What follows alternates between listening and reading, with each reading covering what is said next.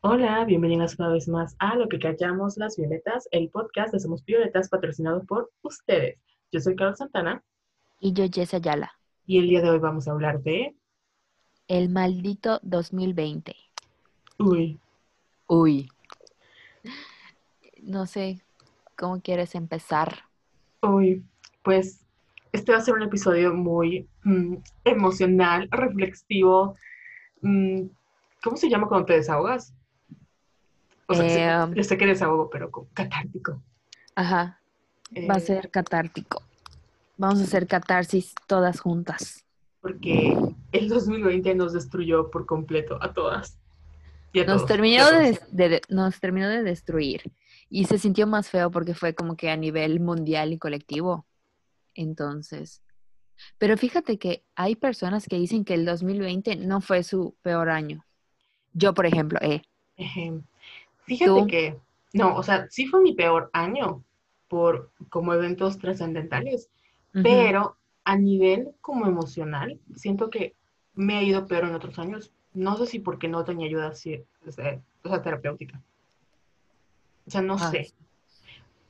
Pero, ah, o sea, por ejemplo, conozco gente que la pandemia fue como una bendición. Yo, o sea, yo me considero como dentro de esas personas que para la pandemia fue más benéfica para ella que, porque yo soy introvertida y no sufrí como, por ejemplo, tú, que, que estabas así como que, ah, encerrada y llorando. Y yo estaba así como que feliz en mi casa.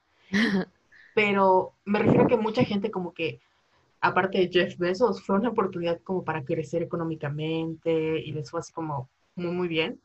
Y hay otra gente a la que, pues, sí le fue muy, muy mal porque cerraron sus negocios, este, perdieron a, a familiares, mm, o sea, suf- sufrieron como muchas transformaciones internas y sí les pegó emocionalmente.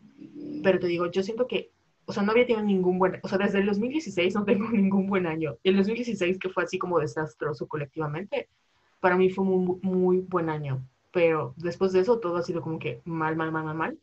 Y este año sí me fue muy mal y fue horrible, pero siento que mentalmente estoy mucho mejor de cómo estaba hace un año, en 2019. No sé tú.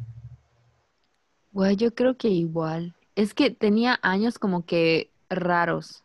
O sea, como que estaba bien, pero internamente como que no tanto. Y siento que el 2020 fue así como que la gota que derramó el vaso. Exploté en todos los sentidos. O sea, justo ahí me estaba acordando de cómo estaba, por ejemplo, en agosto, que me dio así. Me acuerdo que mi casa estaba inundada porque eh, llegó Cristóbal, ¿te acuerdas? Sí. A Yucatán. No Cristóbal Colón.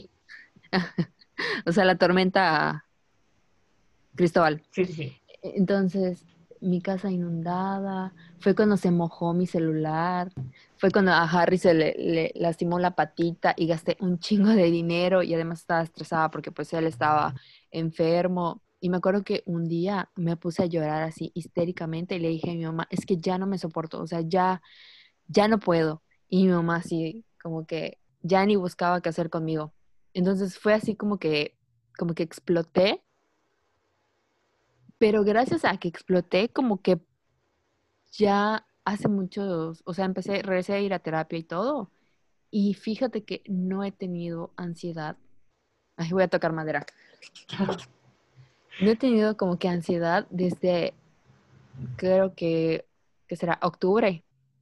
Wow. Entonces, eso es como que sí he tenido momentos como que de mucho estrés, pero ya no es así, ya no siento ese como eso que sientes en el pecho cuando tienes como que tus ataques de ansiedad y ese tipo de cosas feas, ya no lo siento gracias al universo, a mi astral, a mi, a mí y a mi psicóloga. Entonces, creo que dentro de lo malo fue lo bueno, que exploté y que ya tenía que explotar, ya tenía que ser- salir la maldad. Entonces, por eso estoy muy agradecida. ¿Y tú sientes que como que esa explotación, bueno, esa explotada, fue solo el 2020 o sientes que era como de 2016, 2017, 2018, 2019, ya 2020 fue así como, ya, ¿sabes qué? Explota ahorita porque llevas acumulándolo mucho tiempo. Siento que sí fue la, o sea, exploté porque ya tenía muchas cosas acumuladas y porque me pasaron cosas muy culeras. Y fue una combinación de, todo. y siento que como ya no tenía distracciones y ya no tenía eh, manera de tapar las cosas, porque por ejemplo, yo sentía ansiedad o estaba triste o algo así y era así de, "Mm, voy a salir a tomar o me voy a comprar algo o voy a salir o, o sea, como que para tapar como que lo que yo estaba sintiendo, hacía otras cosas. Me buscaba la manera de distraerme. Y pues ahorita en pandemia no se podía salir ni se podía hacer pues básicamente nada. Y además el hecho de estar encerrado todo el día con tu familia, o sea, como que todo se maximizó, ya sabes. O sea, como si tenías ansiedad se maximizó, si tenías depresión se maximizó, si tenías problemas se maximizó, todo, todo, todo. Todo al 3.14 de 16.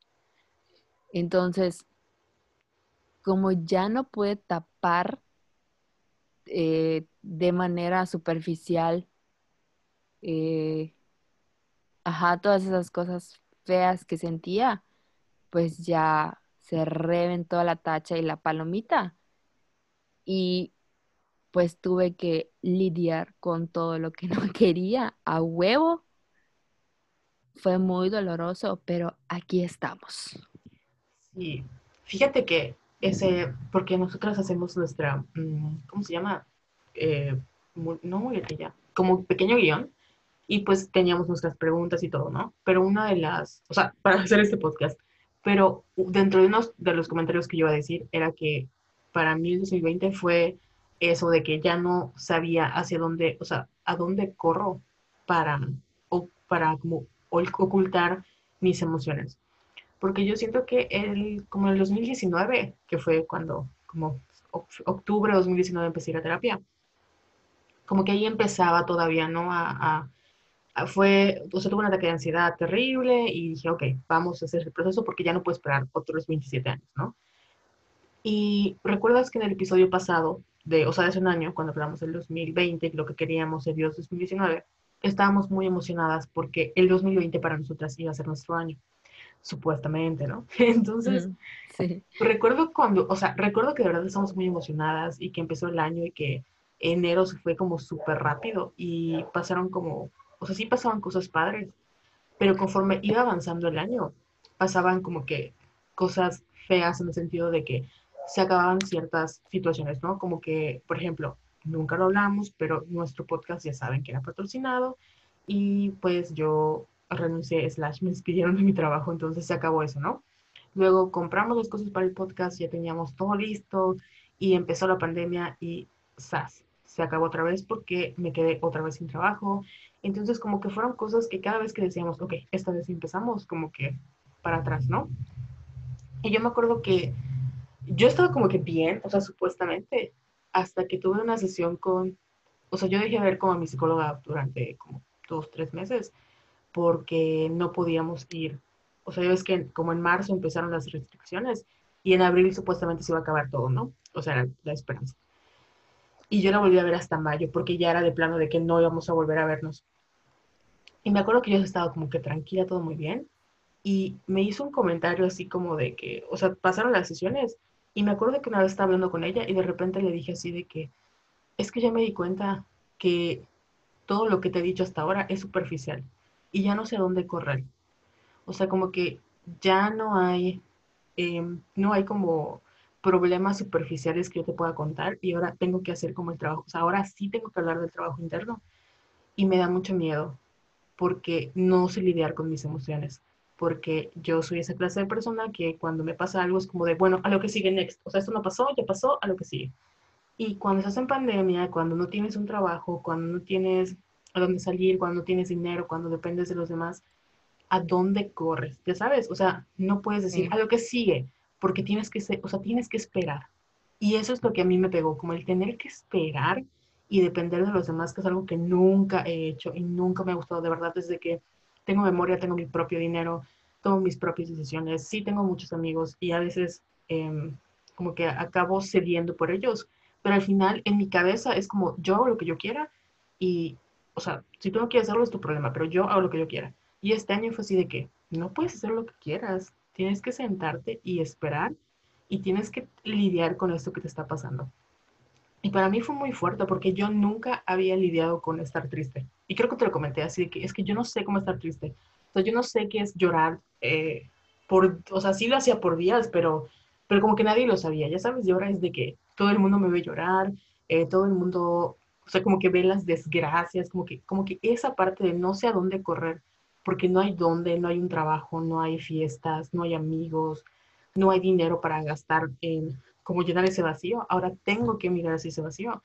Para mí fue así como de, oh no, oh no, porque eso es el, eso es lo, lo fuerte de terapia. Y tuve que pasar un año, fíjate, un año yo me tomé o más para poder decirle a mi psicóloga, ok, todo lo que te dije hasta ahorita sí era importante, pero ahorita vamos a empezar a manejar como el verdadero problema, que es mi vida. Y, o sea, siento que eso fue el 2020 para muchos. Fue un año como de introspección, porque muchas cosas se acabaron gracias a la triple conjunción en Capricornio. Y pues nos tocó sentarnos hoy sí que cara a cara con nosotros y como que ver realmente quiénes somos por dentro. Y no solo nosotros, sino quiénes, quiénes son realmente las personas de afuera. Porque la falta de empatía, el que mucha gente esté pensando en sus propios intereses cuando hay otra gente muriendo, el ver que no somos, o sea, no somos capaces de respetar una regla, que es usar máscaras o no salir en pandemia. O sea, todo eso fue como realmente la oportunidad para ver quiénes somos realmente nosotros y las personas que nos rodean. No mames, qué fuerte. Sí, ahorita que tocas ese tema, yo me llevé muchas decepciones de, en cuanto a eh, no, personas que no siguen las restricciones. Y fue como que terminar de cancelar amistades, que yo ya sabía desde hace mucho tiempo que no, ya hay amistades que ya no puedo seguir manteniendo por muchas cosas. Pero eso que dices de no respetar, eh, de, de, no ser empáticos, siento que ya no puedo ser amiga de personas que no sean empáticas. O sea, ya, 2020 no, pero oigan, antes de que sigamos, nuestra primera pregunta, porque yo le dije a Carol, bueno, vamos a plantearnos cuatro preguntas para que seamos concisas, que nunca lo somos, porque siempre hablamos de más. La primera es, ¿qué aprendiste del 2020? Entonces, ya Carol nos dijo que aprendió del 2020. Eh, yo tengo otro punto que va más o menos con lo que dijiste, que es como que vivir en la incertidumbre y tener fe. O sea, creo que se trata más de ser espiritual, no tan religioso, por ejemplo, si no creen en Diosito y así. Pero creo que algo que me ayudó mucho, que supuestamente, o sea, creo que mucha gente dirá, ay, qué mamada, ¿no? Pero como que empezar a creer en la astrología, bueno, ya creía, pero como que seguirla así como que un poquito más fielmente me ayudó mucho. O sea, este tema de las energías me terminó encantando. Y como estuve trabajando con, ya ves que Mía siempre saca así como que sus alineaciones del día y la energía disponible y ejercicios y todo eso, eh, como que entré de lleno a este tipo de cosas y me ayudó mucho, además de la terapia, obviamente. Y fue como encontrar eh, como un lugar seguro para mí y en donde pueda trabajar como que positivamente, ¿no? Emociones, energía y como que cambiar este chip y ser un poco más positiva y no tener pensamientos tan agobiantes y catastróficos y, o sea, y aprender como que a soltar el control, porque tú sabes que yo soy como que un robotito. Yo soy una criatura de hábitos y de rutinas. Entonces la pandemia rompió con todo lo que yo hacía, con todo lo que yo conocía, con todo lo que hacía. Y aprender como que a soltar un poquito eso me enloqueció. Pero poco a poco ya aprendí a vivir que sea lo que venga, tengo las herramientas para salir adelante y te tengo a ti. Gracias, yo también tengo. En cada, en cada crisis era así de, Carol, me siento así y no sé qué voy a hacer con mi vida. Y tú así de, como que dándome siempre palabras de aliento. Entonces... Y sí, fue un año de la puta madre, pero como que ya puedo como que vivir en la incertidumbre y saber que sea lo que sea, o sea, al momento que te pasa algo culero, siempre es así como que puta madre, otra vez, o sea, no lo puedo creer, pero como que ahorita ya me puedo pausar y decir, ok, ¿en qué me afecta? ¿Y qué puedo hacer para resolverlo?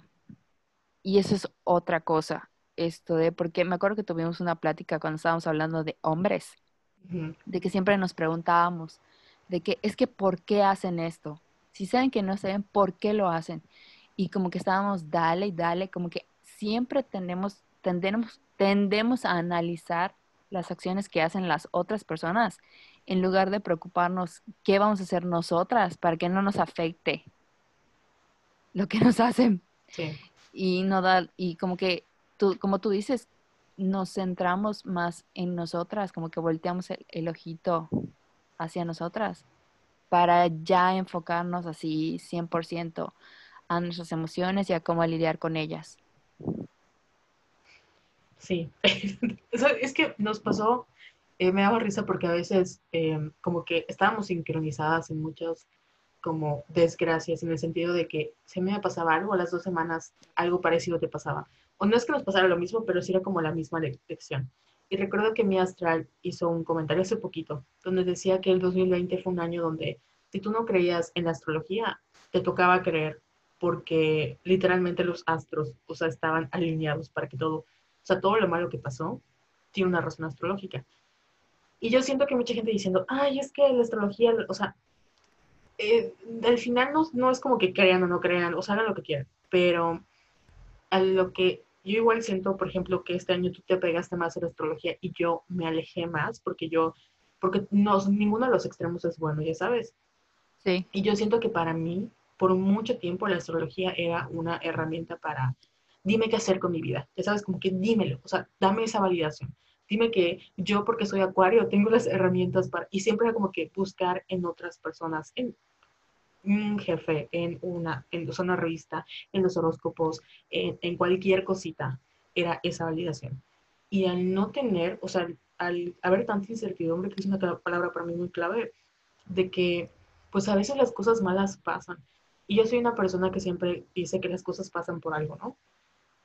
Pero creo que lo peligroso de tener, como que no tener en claro esa mentalidad de que las cosas pasan por algo, porque a veces lo malo que te pasa eh, a largo plazo se convierte en una oportunidad. Muchas veces acabamos pensando que las cosas pasan por algo, quiere decir que porque tú, tú atraes todo lo malo que te pasa en tu vida.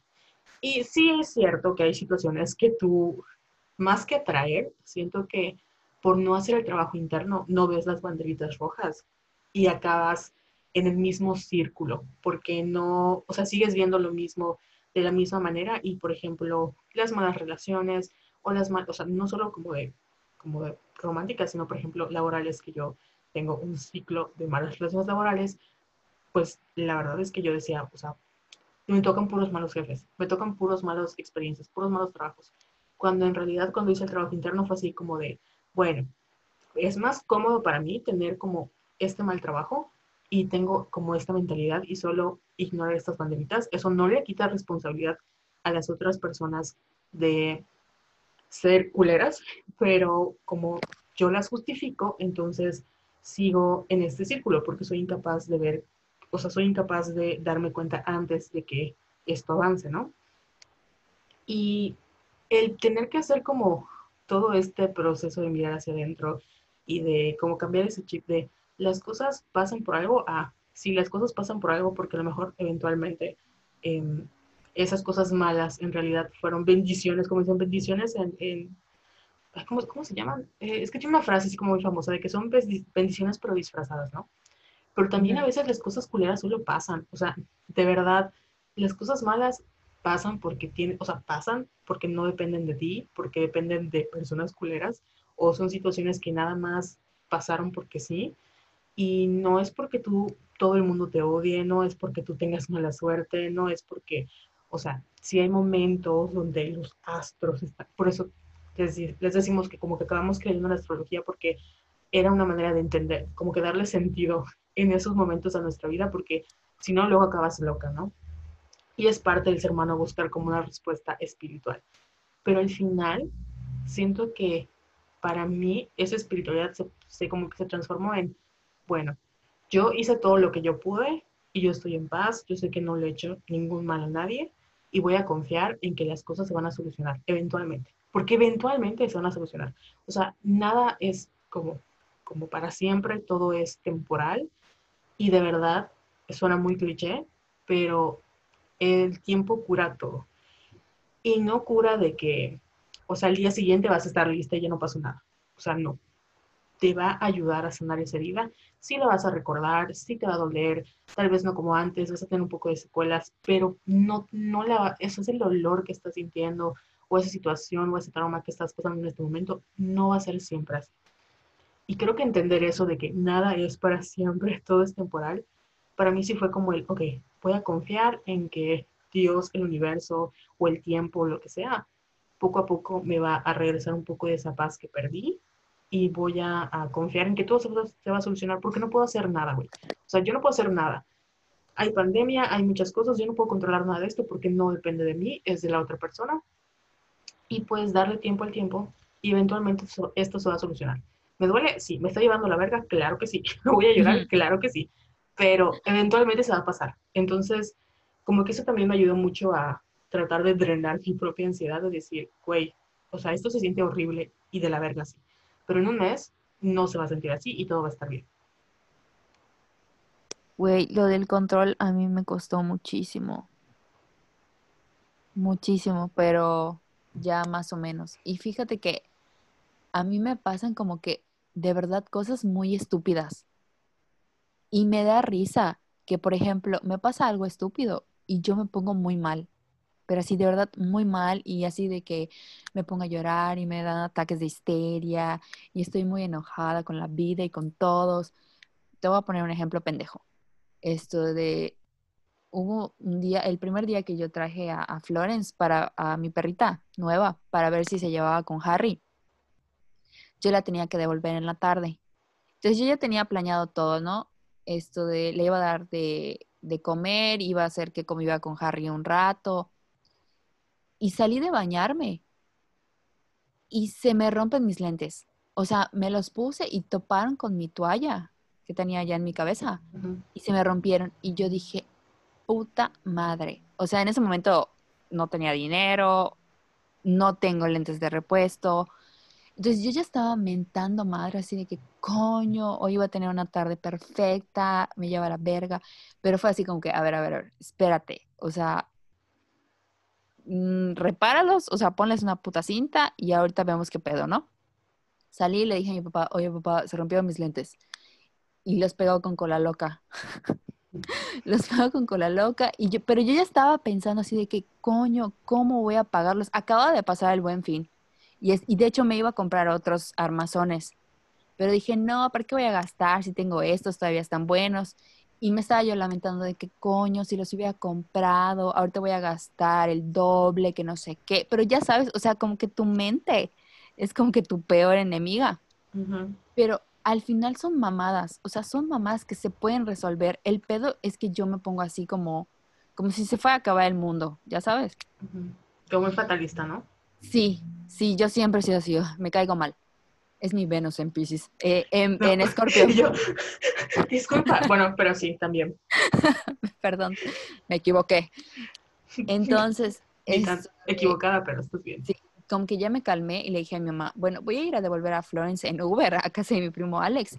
Y luego hablo con mi tío, que es el que siempre me repara mis lentes, a ver qué se puede hacer. Eh, llevé a Florence, la regresé, todo bien esto, le marqué a mi tío y le dije, oye, se me rompieron mis lentes. Y me dijo, mándame foto, que no sé qué. Y al final me dijo, oye, vente en la casa en la noche para que veamos cómo lo puedo pegar. Ah, está bien. O sea, después de que hice mi drama y así, como que ya me calmé porque vi que había una solución. Cuando llego a casa de mi tío, me dice, Jess, no se rompieron. Y yo, ¿qué? Sí, no se rompieron. O sea, se rompió el, como que la patita, como que el, no sé cómo explicarlo, como que el marco, pero dentro de la patita tiene un, como un alambre, un hierro, no sé qué chingadera. Eso no se rompió. O sea, hizo bien tu papá en pegarlos porque ya no se van a volver a romper. Entonces, estos lentes te van a servir. O sea, no se pueden volver a romper. Y yo. Y te juro, o sea, y este es un ejemplo pendejo. Y te juro que siempre me pasan estas cosas. O sea, siempre. Pero yo tengo que seguir aprendiendo porque esto no es, o sea, no es así de que, wow, ya cambié y soy lo máximo. No. O sea, tengo que aprender que ante cada situación, aunque por, por muy pendeja que sea, me tengo que pausar y así de que, ok, se me acaban de romper mis lentes, voy a hacer lo que ya tenía planeado y ahorita veo cómo lo soluciono. No así ponerme a llorar y que, ay, mis lentes y, ay, ¿cómo les voy a comprar? Y, ay, ya sabes, o sea, porque es, al final la única que se hace daño soy yo y me llevo entre las patas a otras personas, a mi mamá, por ejemplo, porque obviamente la llego a estresar, porque es así de que, ¿qué, qué verga voy a hacer? No tengo dinero, no sé qué. Entonces es como que, relájate, Jessica, relájate, tú puedes con esto. Y al final, como dices, o sea, ese como estrés que, es que al final son detonantes, o sea, el que se rompa cualquier cosa, porque obviamente habla de algo como más interno, ¿no? Que en este caso es como esa, ese miedo al no tener control sobre las cosas. Porque, o sea, si no tienes, o sea, lo único que, o sea, si no tienes el control de las cosas, entonces no puedes, o sea, no, eres, no tienes no eres, tienes control de la vida ni de nada, ¿no? Y como que si tienes control, puedes controlar qué va a pasar y puedes, no sé, no soy psicóloga, pero, pero me entiendes. Sí, es que es eso, sí, totalmente lo que dices. O sea, la, la ansiedad al final, y bueno, creo que todas las personas que sufrimos con ansiedad acabamos buscando el control sobre algo, ¿no? En mi caso, por ejemplo, es la comida, que tengo una muy mala relación con la comida y que este año aprendí que, o sea, te juro que a pesar de todo lo malo que pasaron, creo que fue el año donde menos como comí comida chatarra, porque estaba acostumbrada a que voy a la tienda y compro muchas cosas. Y lo pude, lo pude haber hecho, pero este año fue así como de, pues como ya me di cuenta que eran problemas eh, querían otra raíz y buscaba como soluciones a esos problemas, pues al final pude tratarlos cuando me enfoqué como en la raíz del problema. Pero hacer todo eso, aparte de que necesitas una guía, que esa es la psicóloga, es un trabajo, de verdad, eso de que el trabajo interno duele, güey. O sea, la cantidad de veces que nos hablamos así, estoy llorando porque ya no me soporto, o sea, me pasó esta mamada y acabamos llorando y eran días, días y días y cualquier cosita.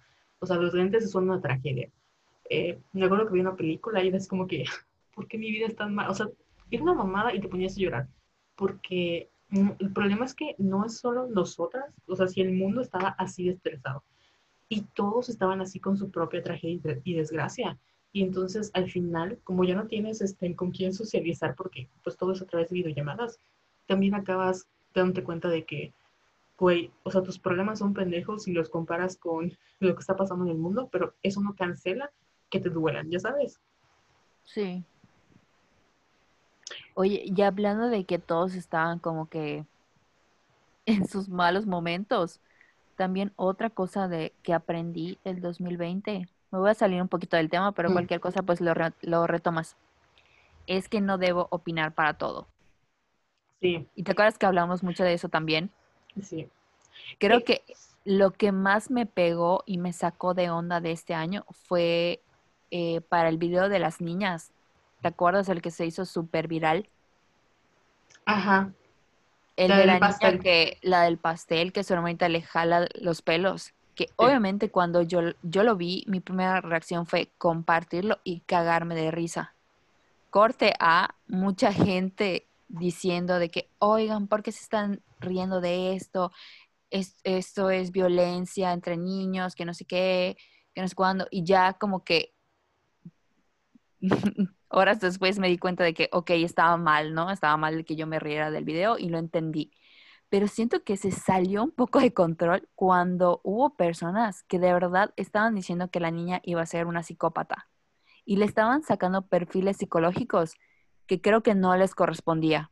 Y a mí sí me sacó mucho de onda ese tipo de cosas porque dije, güey, creo que tenemos que eh, como que no opinar sobre cosas que no sabemos y no tenemos conocimiento, porque yo no soy psicóloga ni soy especialista en el área de la salud como para decir que una niña que le jala el pelo a su hermanita va a ser una loca psicópata.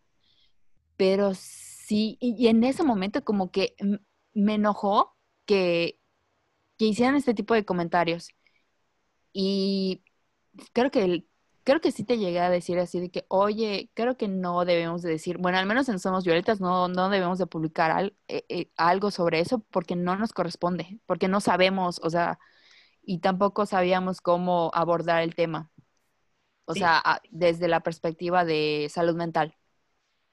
sí. Y a partir de eso, como que empezamos a platicar mucho de que qué debemos, qué nos corresponde decir, qué nos corresponde, qué no nos corresponde decir, porque sí fue como que too much. No sé cómo tú lo sentiste o si te pasó con algún otro caso viral.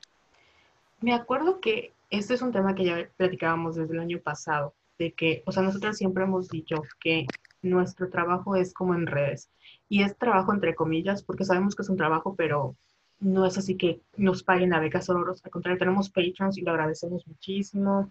Este, nos encanta que nos apoyen, nos compartan y eso, pero somos muy conscientes de que este, tenemos una responsabilidad social muy grande, sin querer. O sea, se nos salió de las manos y, y no lo estábamos buscando. O sea, siento que muchas veces bromeamos con que queremos ser famosas y este año fue así como de, creo que de verdad no sabíamos qué estábamos diciendo porque nos dimos cuenta de la responsabilidad que eso implica.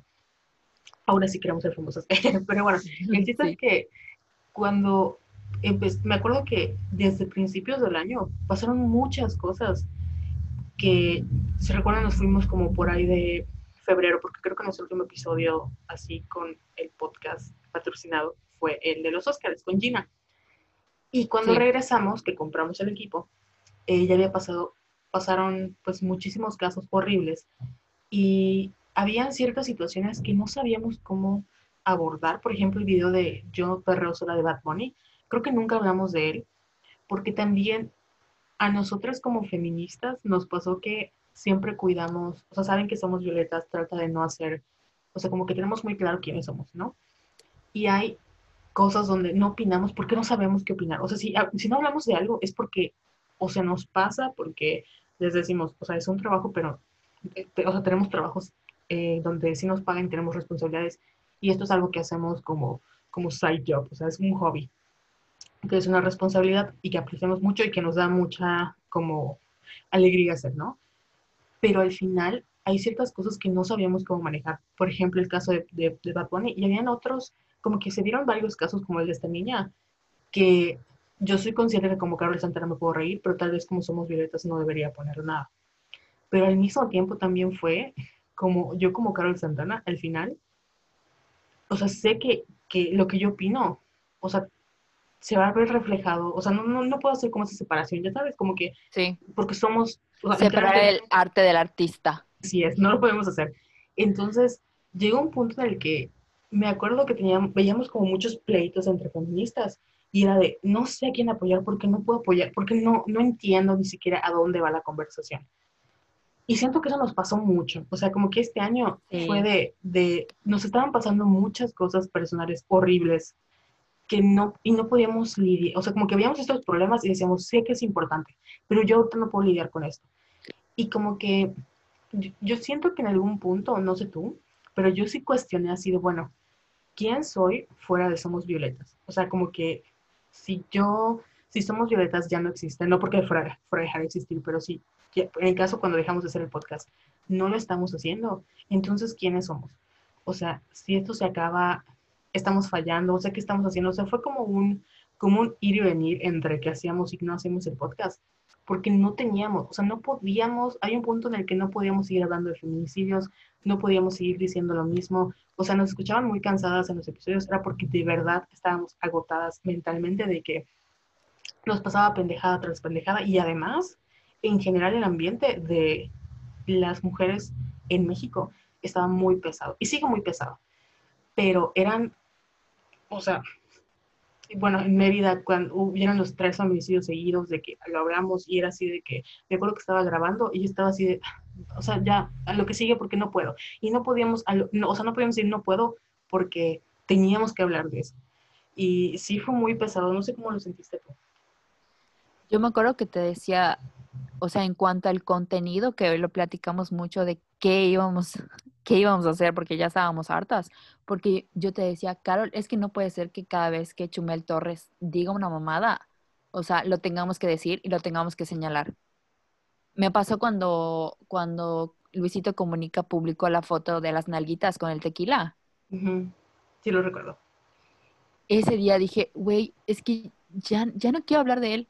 O sea, ya no quiero darle atención a este güey y ya no quiero sacar nada de violetas ni de él, ni de Cayo de Hacha, ni de ningún otro vato pendejo, porque va a ser lo mismo siempre y no, no va a tener fin esto. Y yo estoy cansada de hacer este tipo de contenido. Entonces fue cuando hubo como que poco a poco la conversión de que, bueno, claro que queremos seguir con el proyecto, pero ya no hablar de estas cosas, porque nos desgasta demasiado, porque llegan los troles a decir mamadas y porque ya no queremos estar como que en ese en ese trip.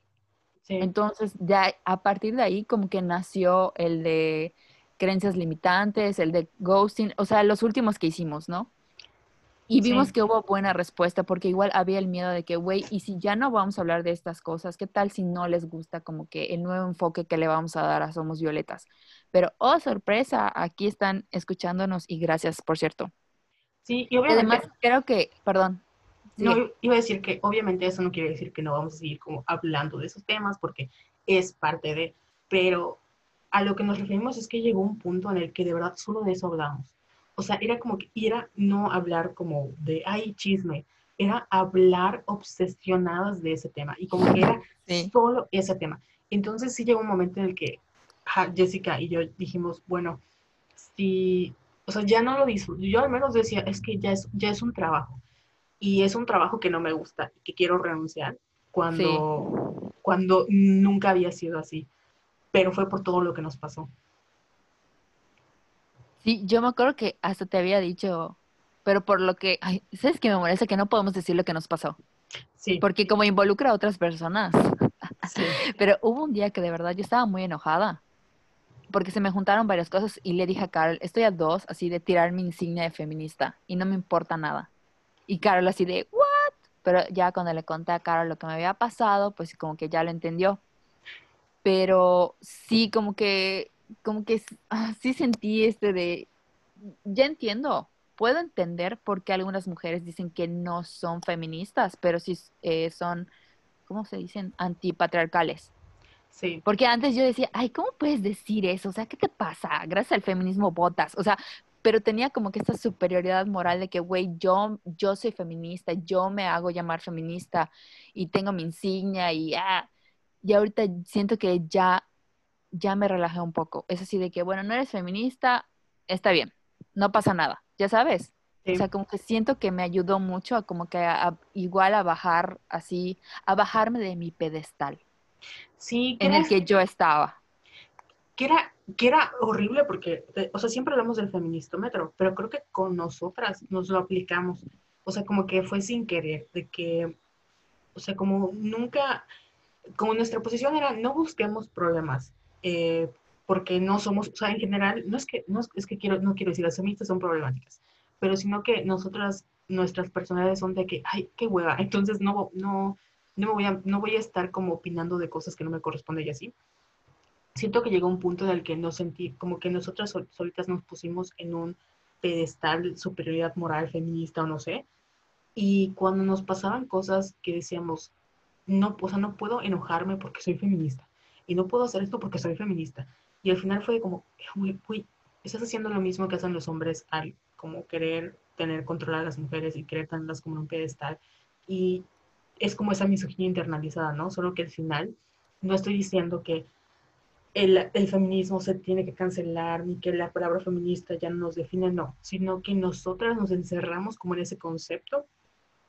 por este, como siempre hemos dicho, esa necesidad slash urgencia de que, no sé si nos validen o como que, pues al mismo tiempo nos sentimos como en competencia, ¿no? Porque, pues, eh, últimamente han habido como surgen nuevas páginas, surgen nuevos proyectos y era como que tengo que ser, demostrar que yo sigo siendo el número uno, aunque nunca fuimos los número uno, pero yo no puedo perder a mi público, yo no puedo perder a, mi audiencia y teníamos que hacer el podcast y ya era como una obligación hacerlo.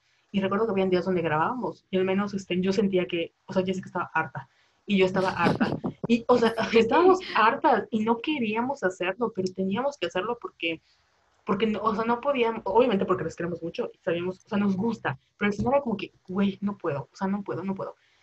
Y fue, fue muy catártico el decir, porque me acuerdo que cuando me lo comentaste dije, güey, yo también, o sea, que era lo peor, ¿no? Que como que teníamos miedo de decirnos, ya no quiero hacer esto porque no quiero que, o sea, sí lo quiero hacer, pero ya no lo quiero hacer así porque ya no puedo.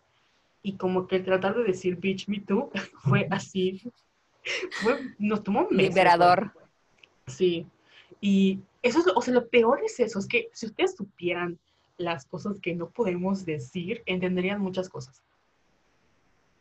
De por qué no estuvimos Totalmente. Sí, y eso es otra cosa que aprendimos también. Bueno, al menos yo aprendí este año, que, o sea, es muy diferente cuando no puedes decir algo porque, porque no estás lista para hablar de eso, a cuando no puedes decir algo porque tienes miedo a las repercusiones, a cuando de no puedo contar esto porque mm, tengo una responsabilidad y sé que si bien la persona de alguna u otra manera mm, me lo debe, por así decirlo, no quiero, no quiero, no quiero arruinarle la vida, porque sé que lo puedo hacer. O sea, que, o sea, sé que si yo cuento esta historia, le puede cambiar la vida y al final no quiero hacer lo mismo que esta persona me hizo a mí y no quiero arruinarle las futuras oportunidades porque no quiero ser como ella, ¿me entiendes?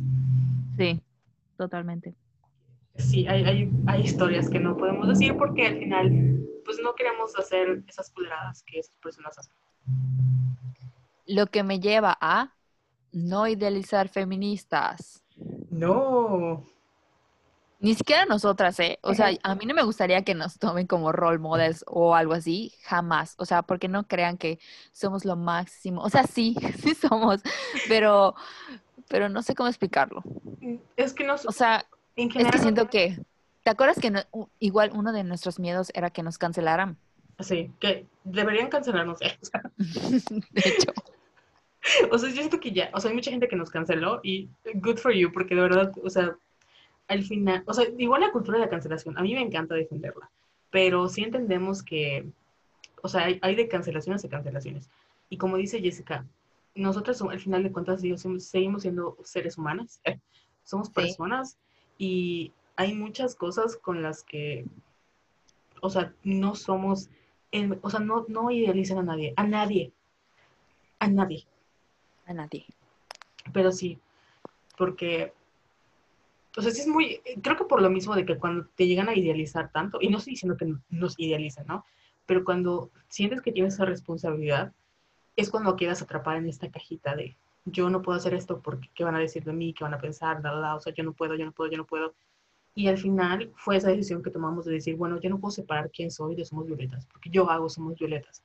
Y a diferencia de otras cuentas, porque ese es nuestro trabajo real, llevar cuentas, yo no puedo hacer esa distinción, porque el contenido que yo estoy haciendo es muy personal.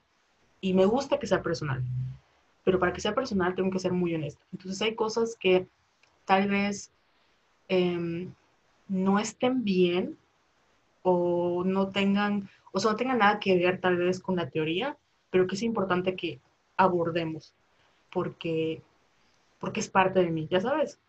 Sí. Te iba a poner un ejemplo sobre idealizar, pero es muy tonto. No, pero te lo voy a decir. Sí. Pero sobre un hombre.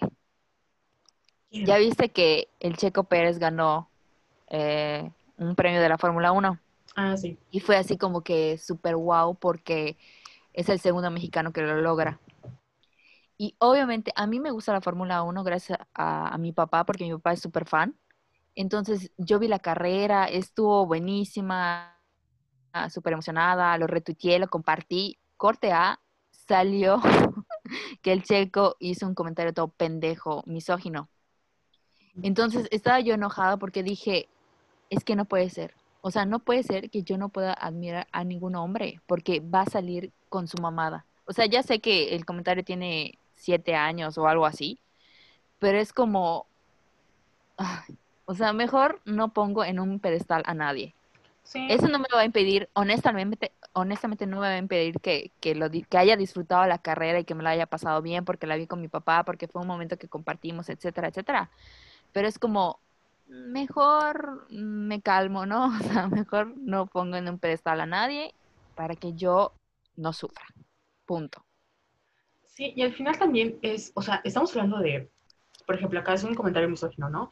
Pero igual hay como el caso de J.K. Rowling, que esa señora, pues, más que permitirle, hay que de verdad, em, o, o sea, cancelar entre comillas de que, güey, neta, no le siguen dando su dinero, no se va a morir de hambre, es rica, o sea, si les gusta Harry Potter, está bien, pero no, no sigan hypeando, dando oportunidad a personas que solo esparcen el odio, ¿no? Entonces, cuando hablamos de no tengan ídolos o no tratan de idealizar a las personas, es eso, es que, que entiendan que, o sea, no es eso, me confunde, o sea, punto. Sí. No, me refiero a que no idealicen a las personas porque siguen siendo personas y no crean que porque este, cometen un error a veces muy pendejo, bobo, quiere decir que son malas per se.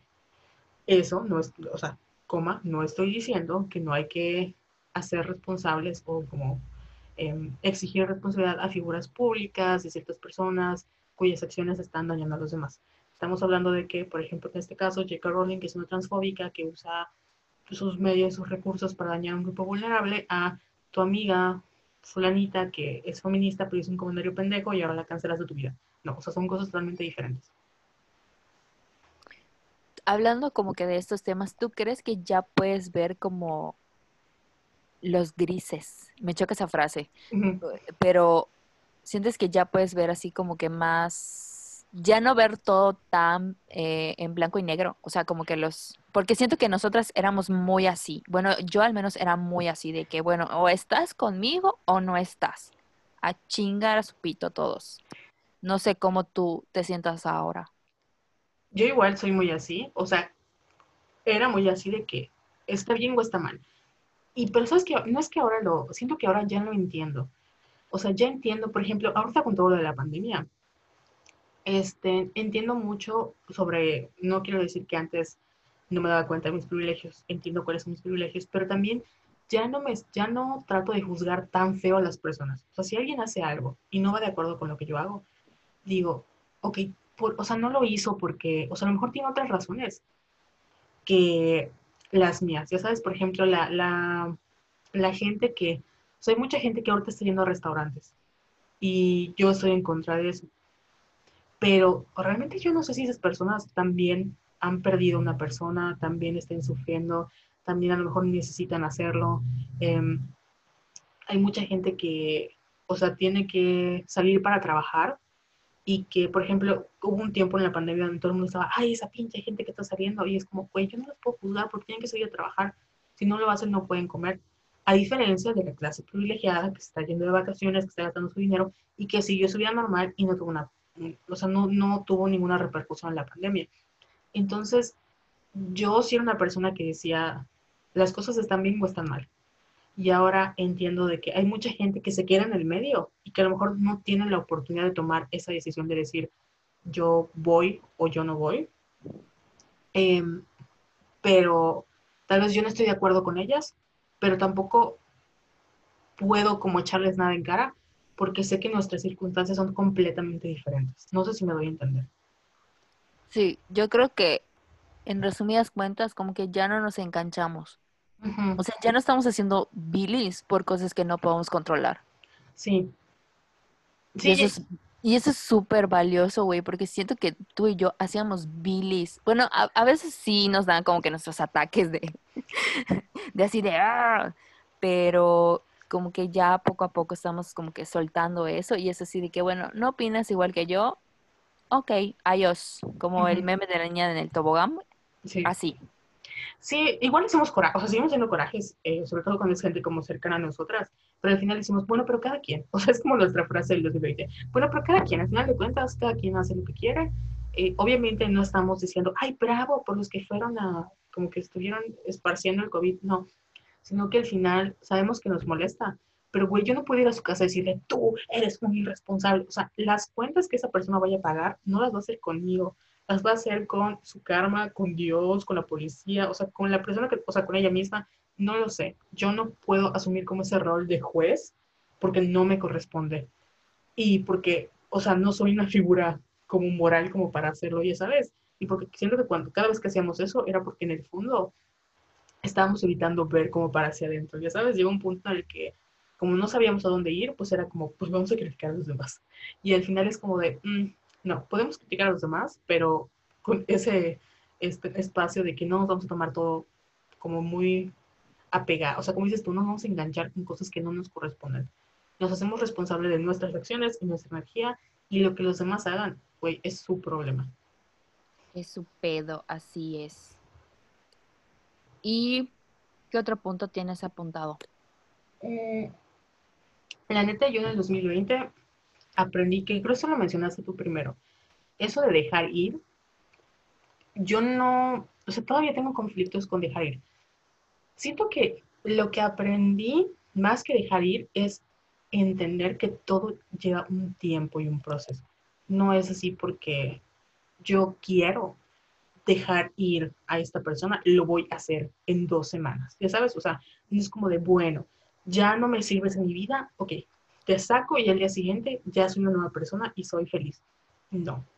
O sea, las cosas llevan tiempo y no puedes controlar ese tiempo. Y no puedes, sea, las emociones de tristeza, de enojo, de culpa, de querer hablar otra vez con una persona, de, no sé, lo que quieras sentir otra vez, no lo puedes controlar, güey. O sea, no es un switch. No tienes un switch que te dice, me voy a sentir triste, me voy a sentir feliz y yo voy a olvidar a mi ex o lo voy a recordar. O sea, no puedes hacer eso. Tienes que darte el tiempo para sanar o el tiempo para, como dice mi amiga Valeria, vaciar tu corazón. Entonces, para mí ese dejar ir, o sea, hay situaciones que me tomaron un año dejar ir. O sea, que todavía estoy diciendo, ya lo dejé ir. Y hay situaciones que a lo mejor me va a tomar más tiempo u otras que me tomaron menos pero es un proceso y entender que tienes que ser paciente contigo, porque, o sea, es que tienes que ser paciente, güey, o sea, de, verdad no puedes, o sea, como que, no, eso de, me acuerdo que leí una frase, no sé en dónde, que decía que, este, el, como el mejorarte a ti mismo, no, no, no, o sea, ¿por qué vives tan a la prisa? Ya sabes, como que no hay un tiempo para ser una mejor persona. O sea, no, nadie te está correteando, nadie te puso una fecha límite, o sea, deja de estar midiéndote para tratar de ser una mejor persona. El tiempo que te vaya a tomar es el tiempo que te tiene que tomar. Y punto. Porque luego nos obsesionamos con esto de que voy a dejar ir, voy a dejar mis creencias limitantes, voy a mejorar mi alimentación, voy a mejorar mi autoestima. Y al mismo tiempo con esas fechas de que de aquí a diciembre voy a bajar 30 kilos, de aquí a diciembre voy a dejar de ser esta persona y el 1 de enero del 2021 voy a ser un nuevo ser. Cuando, güey, no se puede. O sea, no se puede. No eres un problema a resolver. Exactamente. ¿Quién lo dijo? ¿Mi astral? Sí. Ah, obviamente. obviamente. Pero sí, sí. ¿Qué te iba a decir? ¿Qué otro punto tienes?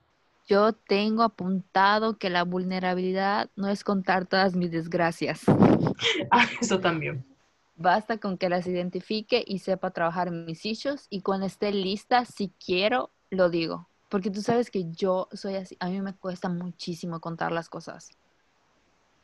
Incluso para las personas que no lo saben, incluso a Carol me cuesta contarle muchas las cosas. O sea, cuando yo le cuento a Carol algo es porque de verdad ya estoy lista, porque ya tengo como que todo identificado, toda la información y ¡pum!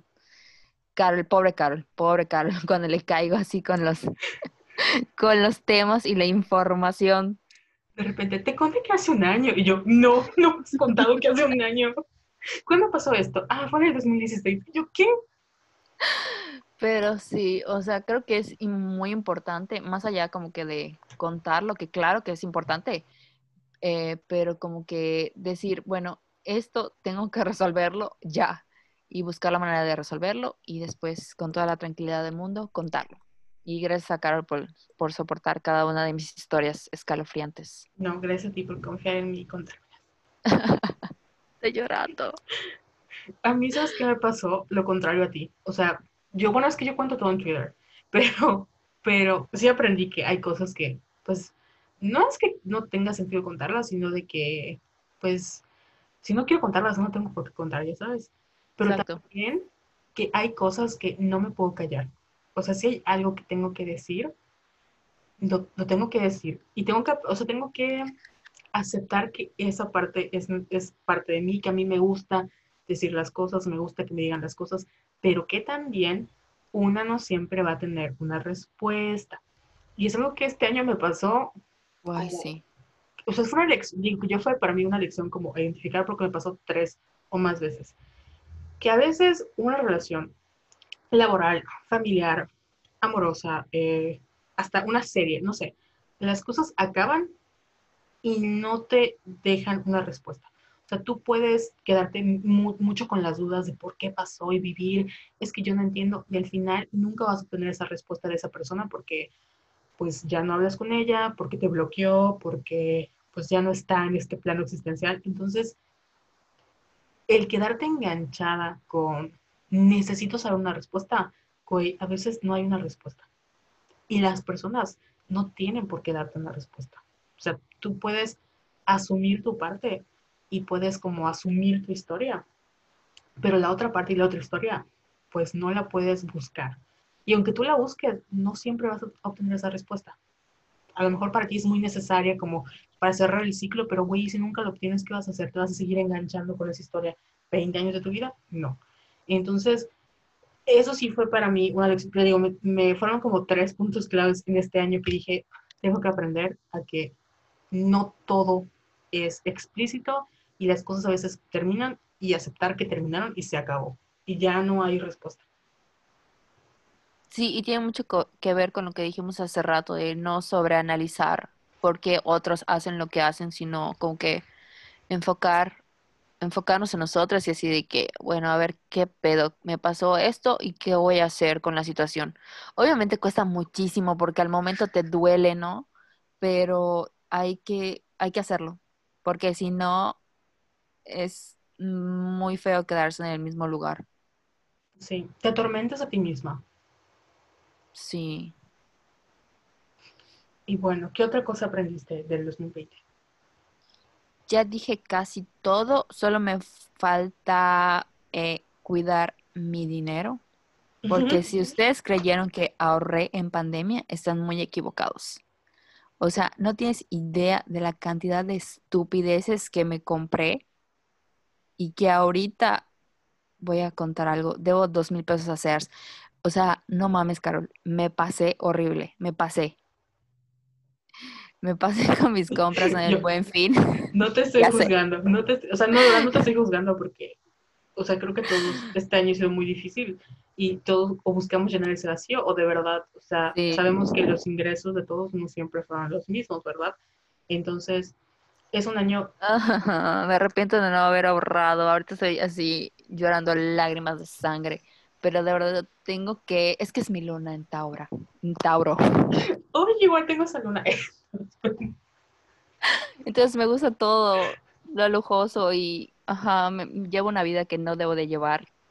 Pero ya así estoy como que obviamente súper arrepentida y ya eh, trabajando en mis ahorros y en ser más responsable con mi dinero, obviamente, porque no sabemos cómo va a estar el 2021 y pues hay que ser más prudente en cuestiones económicas.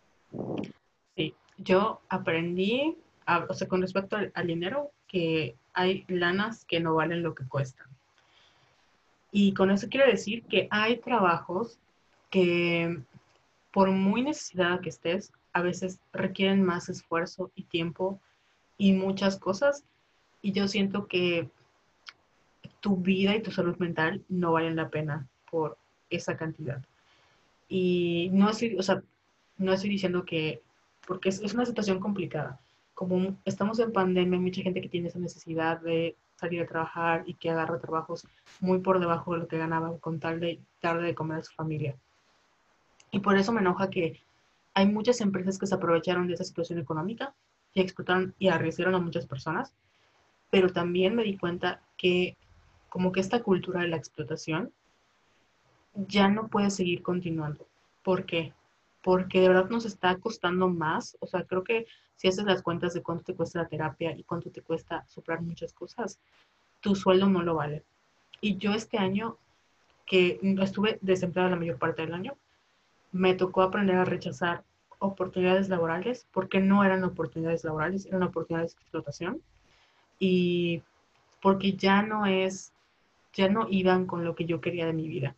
Que también fue así como muy shocking porque para mí en el 2019 me acuerdo que mi psicóloga me hizo un ejercicio donde tú tenías que poner qué, como qué más valoras en tu vida o qué es o qué como área de tu vida ocupa mucho tiempo y mi trabajo ocupaba, no les juro, o sea, les juro que era el 150% de mi tiempo.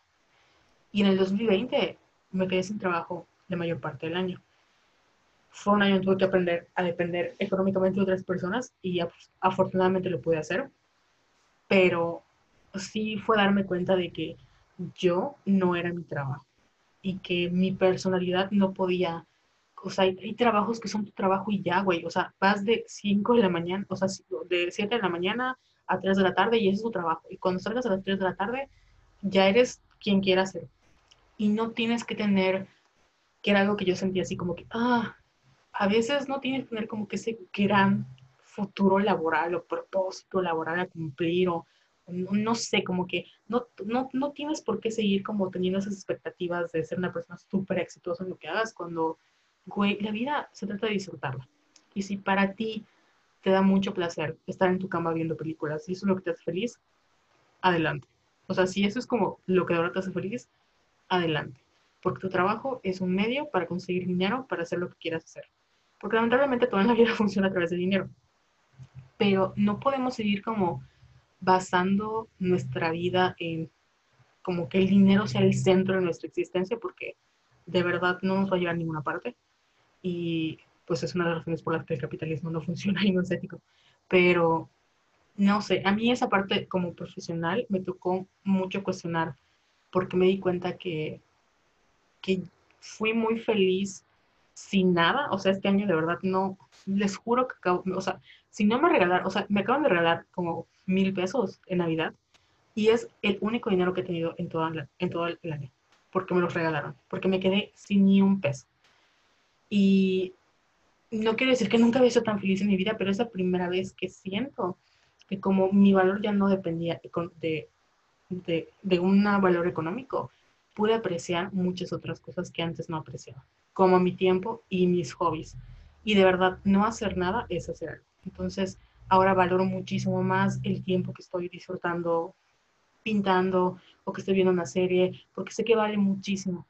Y tener trabajos que me paguen 6 mil pesos, que es la norma en Mérida, por 8 horas sentada, estar haciendo cosas que no me gustan, ¿saben qué? Prefiero hacer algo que tal vez ante la sociedad no es, tan exitoso como vender pastelitos. O, o sea, que creo que mucha gente lo minimiza, ¿no? Que cuando tienes como sabemos a la gente y decimos, ay, tanto que estudiaste para acabar como de taquero. Güey, los taqueros ganan muy bien y están, o sea, trabajan el tiempo que quieren o, no sé, o siguen haciendo una chamba, ya sabes. Entonces, como que ya no siento que mi trabajo tenga que reflejar quién soy como persona, porque es un trabajo. Y no, te, no tiene por qué ser el centro de mi vida y de mi universo, porque lo que me hace a mí son las otras cosas que no tienen nada que ver con mi trabajo.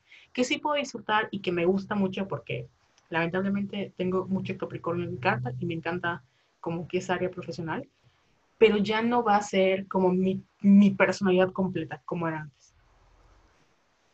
Igual creo que tiene mucho que ver con el discurso de productividad que derribamos este año, porque me acuerdo que a inicios de pandemia así de que, bueno, no te aburras, puedes hacer miles de cosas y planear tu día y no sé qué, bla, bla, bla, y todos estábamos agotados y así de que, güey, ¿de qué me estás hablando? O sea, no tengo, no tengo ganas de hacer nada y entendimos que es válido como que no tener ganas de hacer nada y como que ir despejando nuestras agendas y todo porque pues estábamos cansados mentalmente.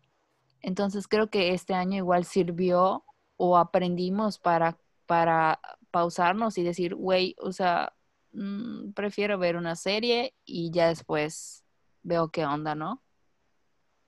Sí. Y también para, para, como, siento que mucha gente va a cambiar como de carrera. O sea, no que carrera, pero como sí de, yo siempre he creído que no importa lo que estudie. O sea, hay ciertas cosas que sí importan lo que estudies, ¿no? Pero hay ciertas cosas en las que no. Y si de verdad sientes que lo que, o sea, te diste cuenta porque obviamente fue la oportunidad perfecta, porque es casi como el fin del mundo, y te diste cuenta de que no estabas a gusto con tu vida y que todo se puede ir en un ratito. O sea, al final acabas diciendo, prefiero hacer algo que me guste, eh, aunque mm, tal vez no voy a ganar los millones, pero soy más feliz con la vida que tengo, o prefiero conseguir un trabajo que me mantenga bien para que yo junte mi dinero y pueda tener mis hobbies tranquila y pueda, o sea, como que cada quien empezó a redefinir qué es lo que quería de su vida. Que al menos para mi generación, o sea, nuestra generación, que es como nuestro retorno de no. Sí, va, siento que va a ser uno de los temas que, que vamos a ver en los últimos años, como para, o sea, en los próximos años, ¿no? Como para ver cómo vamos a medio empezar a moldear nuestras vidas porque ya nos acercamos a los 30. Güey, qué miedo. Pero a mí me emociona. Antes me daba mucho miedo y ahorita estoy como que siento que estoy, mm, no es que estoy preparada, toco madera, porque no me vaya a pasar algo malo, sino que siento que como ya me pasaron muchas cosas, ahora me doy cuenta de que, ok, eso de que Dios no te da nada que no puedas soportar, siento que al menos este año sí fue así de que, ok, o sea, ni siquiera es que porque no te, o sea, te lo dé, sino porque las cosas pasan y, y eventualmente sales de eso. Pero necesitas el apoyo de tu, tu red de apoyo, tus amigos, tu familia. O sea, no, no podemos estar solos. Oye, hablando de eso, ¿te parece si ya empezamos con, güey, apenas vamos en la segunda pregunta, ¿qué pedo? Ok. Eh, en, ¿Qué esperas del 2021? Oh my God, a ver, ¿tú qué esperas? Yo ya puedo empezar a llorar. Sí, adelante. Esto de. Solo puse. Es que no lo puedo decir, pero ya te puedes imaginar que espero del 2021. Sí. Pero quiero seguir estando sana, que toda mi familia esté sana, que las personas que amo estén sanas. Espero que estemos vacunados para el 2021 todos. No creo, pero de verdad lo espero. Eh, no seguir posponiendo mi felicidad también, porque eso es algo que digo, o sea, al principio de pandemia decía, ay, cuando todo regrese a la normalidad, voy a volver a ser feliz, que para empezar no era feliz, tenía como que esta idea falsa de que era feliz, pero no. Y empezar como que a disfrutar eh, de las pequeñas cosas. O sea, por ejemplo, esta Navidad que estuve solo con mi familia, tú sabes que en todas las Navidades y fiestas grandes esto se hacían en casa de Tony iba toda mi familia, que somos un chingo. Y estaba como que muy triste porque no los iba a ver esta Navidad, pero dije, güey, o sea, tienes como que a tu familia, tienes a tus papás y a tu hermano sanos, o sea, disfrútalos, ¿no? Y empezar como que eh, a celebrar este tipo de, de, cosas y no seguir pensando en que la felicidad va a llegar, sino de que estoy bien, eh, tengo lo que necesito para vivir tranquilamente. Entonces, sé feliz, Jessica, sé feliz. También me gustaría, y eso es para ambas, ser más, más constantes con Somos Violetas. Porque siento que no eran pretextos, pero era así como que hoy no tengo ganas de grabar. Grabamos la próxima semana. Y así de, está bien, y ya. Entonces sí me gustaría que fuéramos un poco más constantes, ahora que estamos como que más trabajadas emocionalmente. Eh, sacar un poquito más de contenido y sacar la merch. Ya amenacé a Carol de que si no sale la merch la voy a bloquear, ¿no es cierto? Pero sí, o sea, como que ya arrancar con Tokio, con esta nueva etapa que nos tiene muy emocionadas.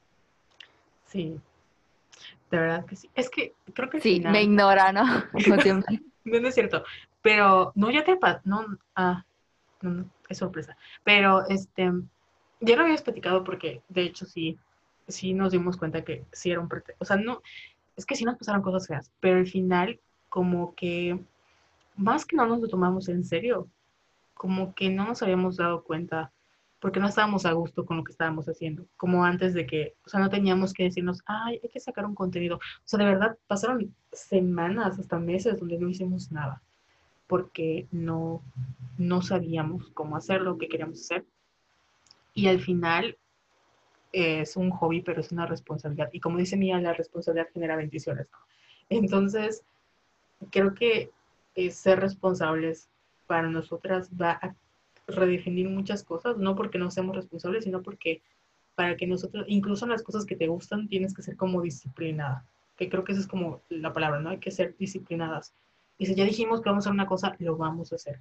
Porque si no, entonces al final la que acaba mal es, eres tú, porque tú estás como traicionándote esa palabra que tenías y ya luego no confías en lo que tú vas, eh, ni siquiera en las cosas que te propones porque como que termina siendo permisiva, pero ese slash permisiva en realidad es este ser inconstante y nada más eres indulgente contigo, ¿no? Y no son cosas buenas, o sea, no es como que te permita ser feliz, no, te permites arruinar tu vida, o sea, arruinar tu, tu, no tu vida, pero sí arruinar proyectos que de verdad quieres que triunfen porque, pues, no sé, o sea, no estás en el mood, o no, no sé, no sé, pero sí, ya no queremos ser como inconstantes. Estoy de acuerdo.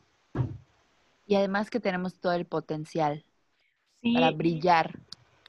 Fíjate que para mí, como que eso de las creencias limitantes sí fue importante.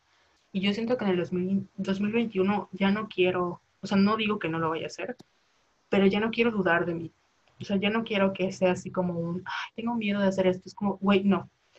En el momento en que yo siento tengo miedo es, o sea, está muy chido tu miedo, pero lo tienes que hacer porque nadie más lo va a hacer por ti. Y si no lo haces ahorita, no lo vas a volver a hacer. O sea, ya no puedo seguir dudando de mí porque no tengo por qué dudar de mí. Ya sabes, siento que ya nos hemos demostrado una y otra vez que somos rechingonas, que todo el mundo nos lo dice, que nos han pasado cosas feas y lo hemos superado.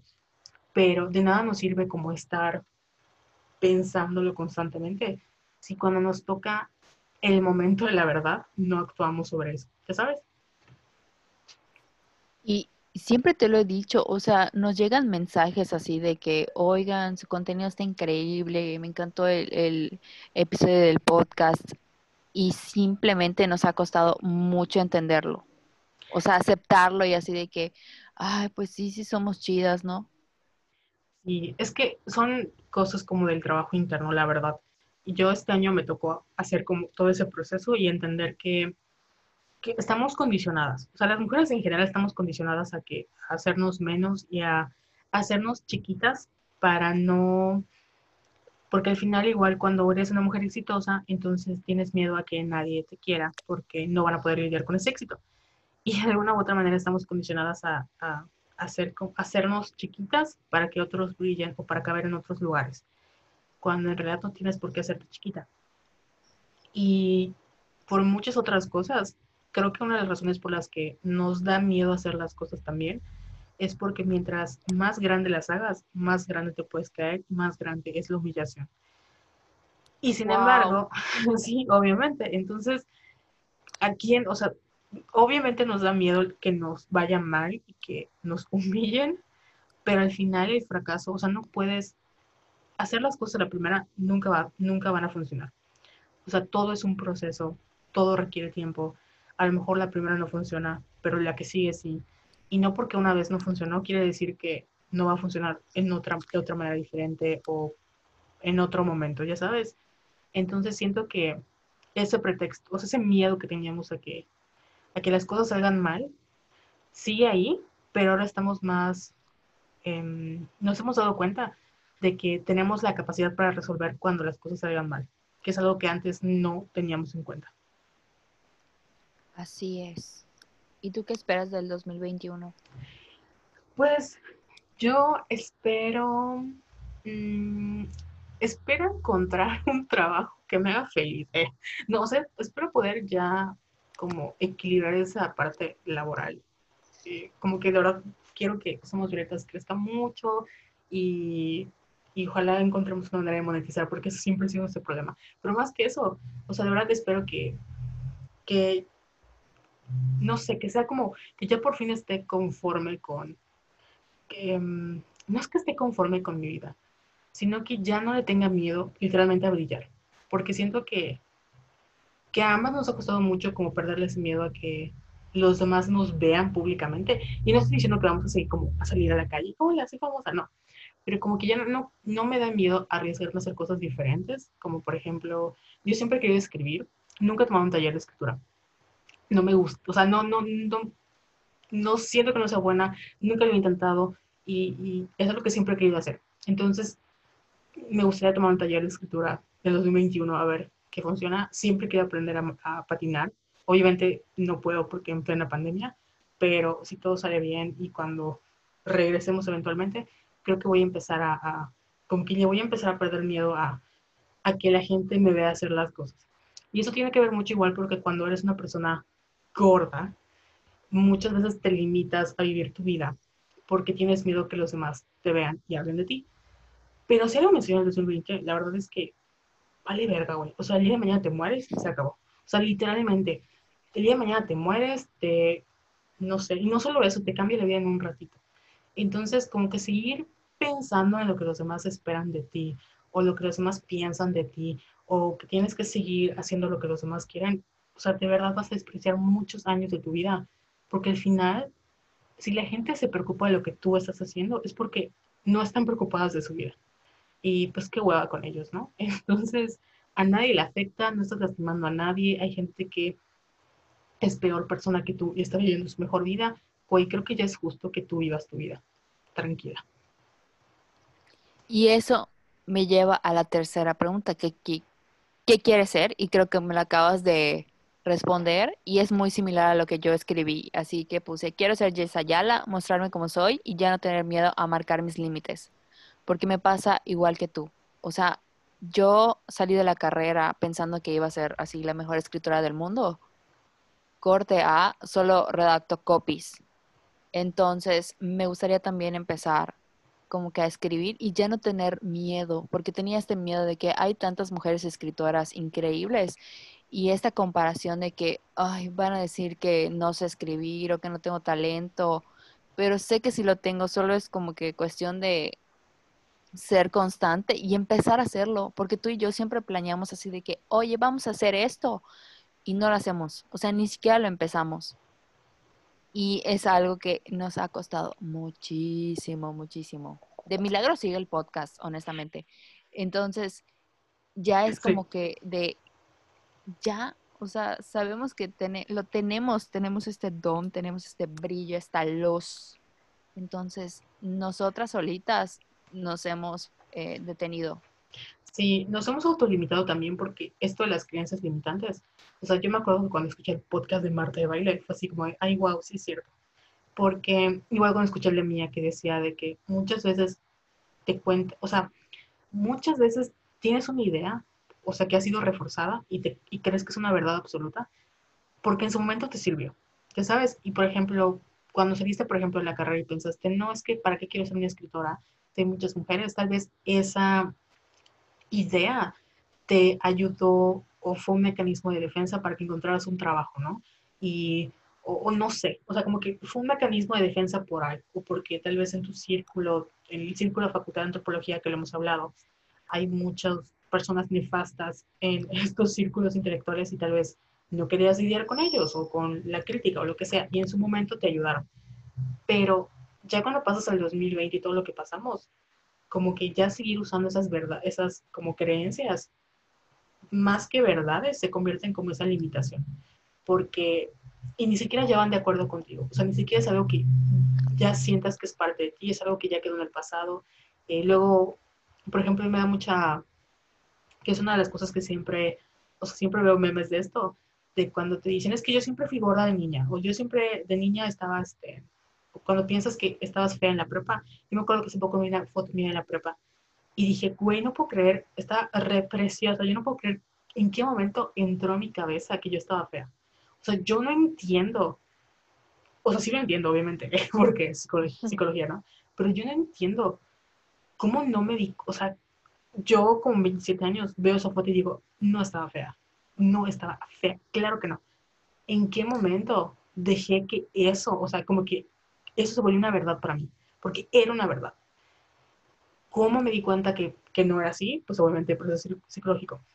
Pero ha sido una verdad en toda mi vida. Y siento que muchas mujeres tienen esta verdad, no soy suficiente, de yo siempre soy nerviosa o yo no puedo hacer esto porque siempre me va mal. Y cuando te empiezas a cuestionar, bueno, ¿de dónde viene esa verdad? Y te das cuenta que es una verdad que alguien más te dijo o te impuso o que ya no va contigo, como que te cambia el panorama de decir, güey, ya no es así. Y como que, no sé, empiezas a cambiar un poco las acciones que vas tomando en tu vida en general. Ah, no mames, sí soy. Llorando. Llorando. Ni me acuerdo cuál era la pregunta. ¿Qué quieres ser? Ah, ah, bueno. Bueno, pues era eso. Eh, no. Pero es que sí, o sea, la verdad, a mí se me pegó como... Y la verdad es que quiero ser que yo algo... Este año me di cuenta de algo muy importante que no se tiene que ver. Pero yo por mucho tiempo, eh, como siempre era así de que, ay, yo jamás me voy a casar. Y yo jamás voy a, como que, a pesar de ser una persona muy, muy, romántica, de que jamás me voy a enamorar y que mi carrera que no se queda, ¿verdad?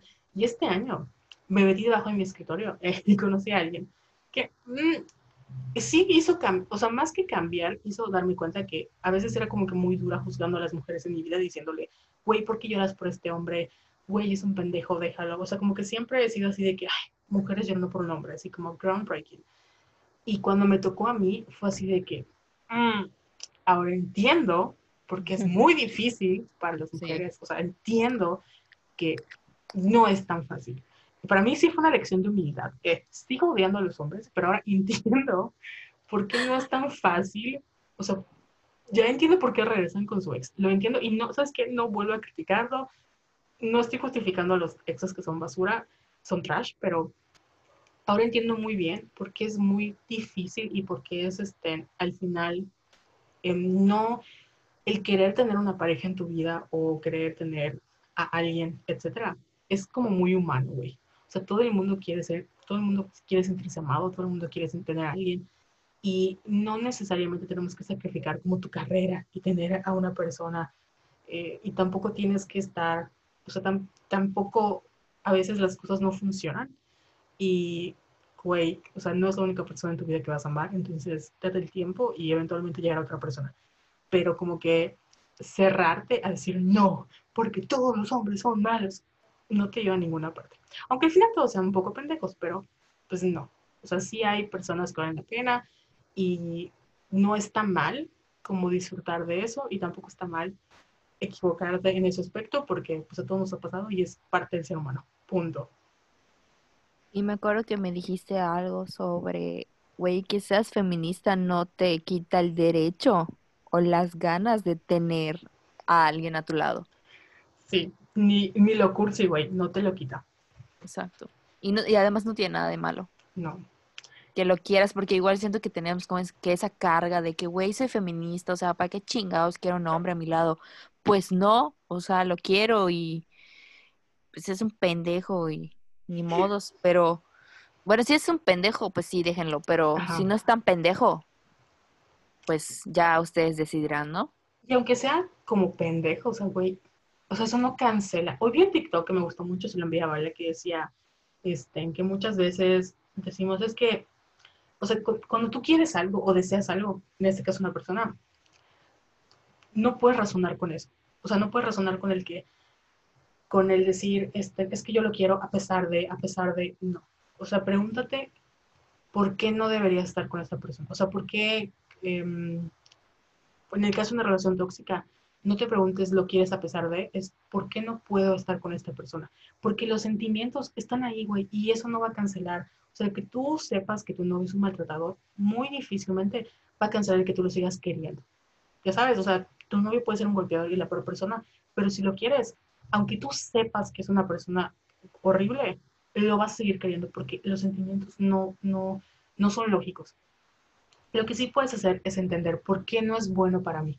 Porque me está atacando físicamente, porque esta persona no va a cambiar. O sea, como hablamos, ¿no? De que cambiar el, por qué él es así a por qué tengo que sanar yo. Y es un proceso y es muy difícil y es muy complicado. Y ese es un ejemplo como muy extremo.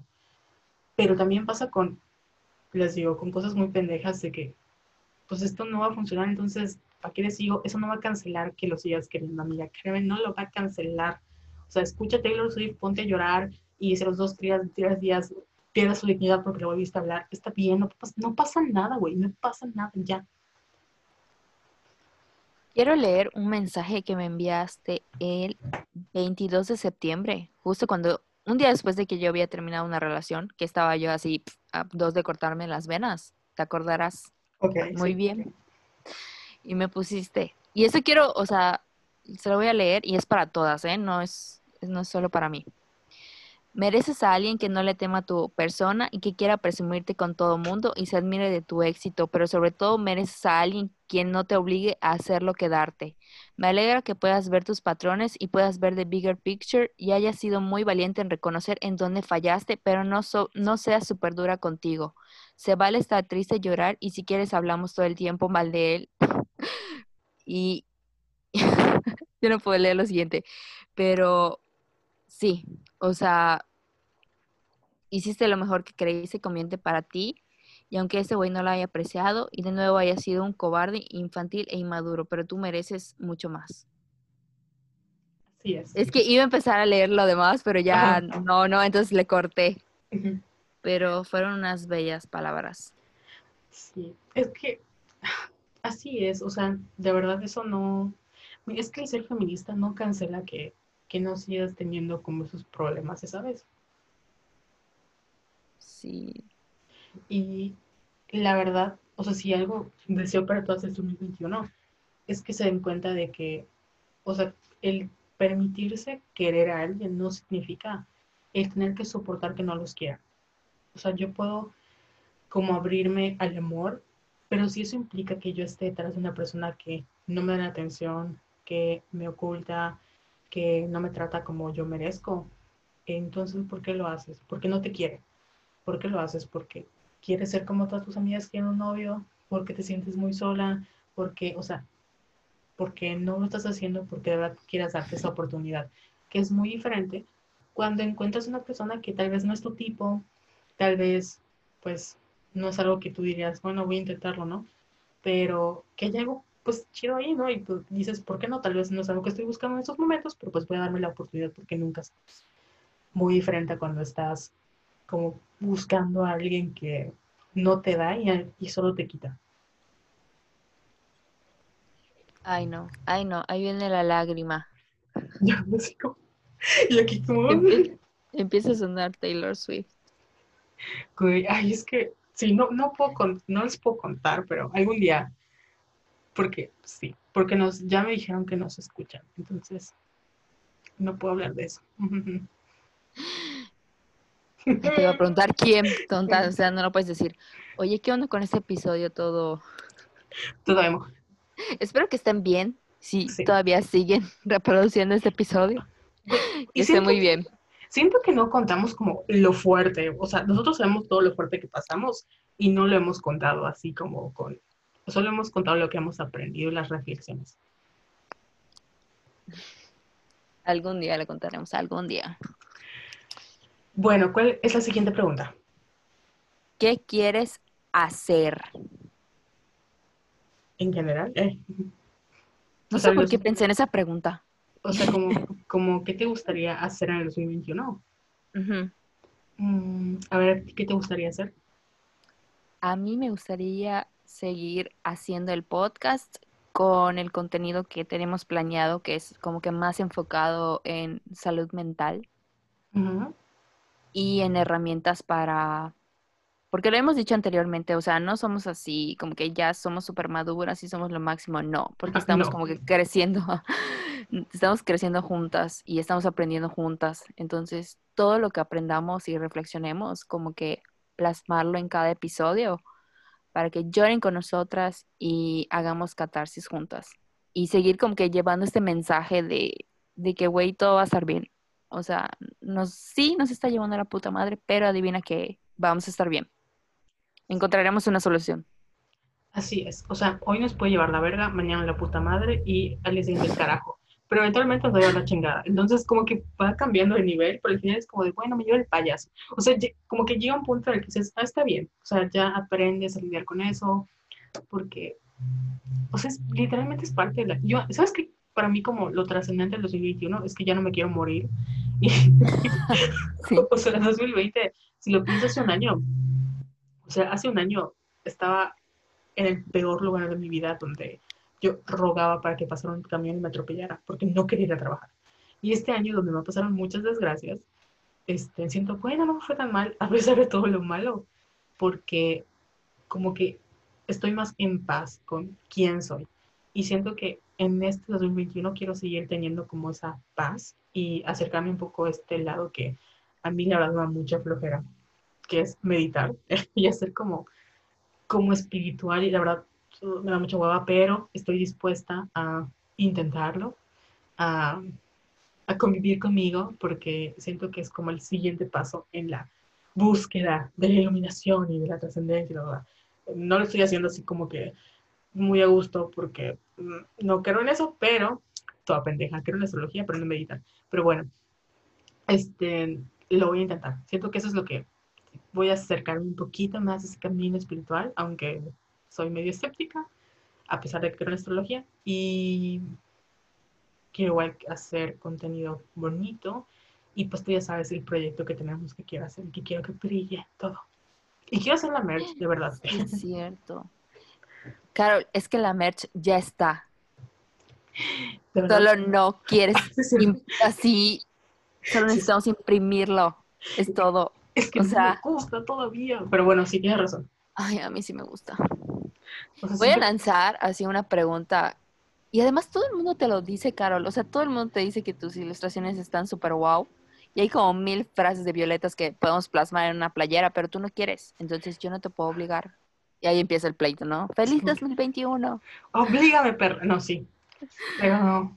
ajá, sí, es que es eso. Como que voy a dejar ir ese lado perfeccionista de mí, porque creo que el perfeccionismo a veces lo vemos como una persona que así de plano nunca acaba, pero también es una persona que no intenta las cosas porque sabe que nunca va a ser perfecto. Y eso me pasa. Entonces este año voy a intentar hacer las cosas, aunque no me guste como esté la primera, pero poco a poco. Está bien, tendré, eh, seré más paciente. Gracias.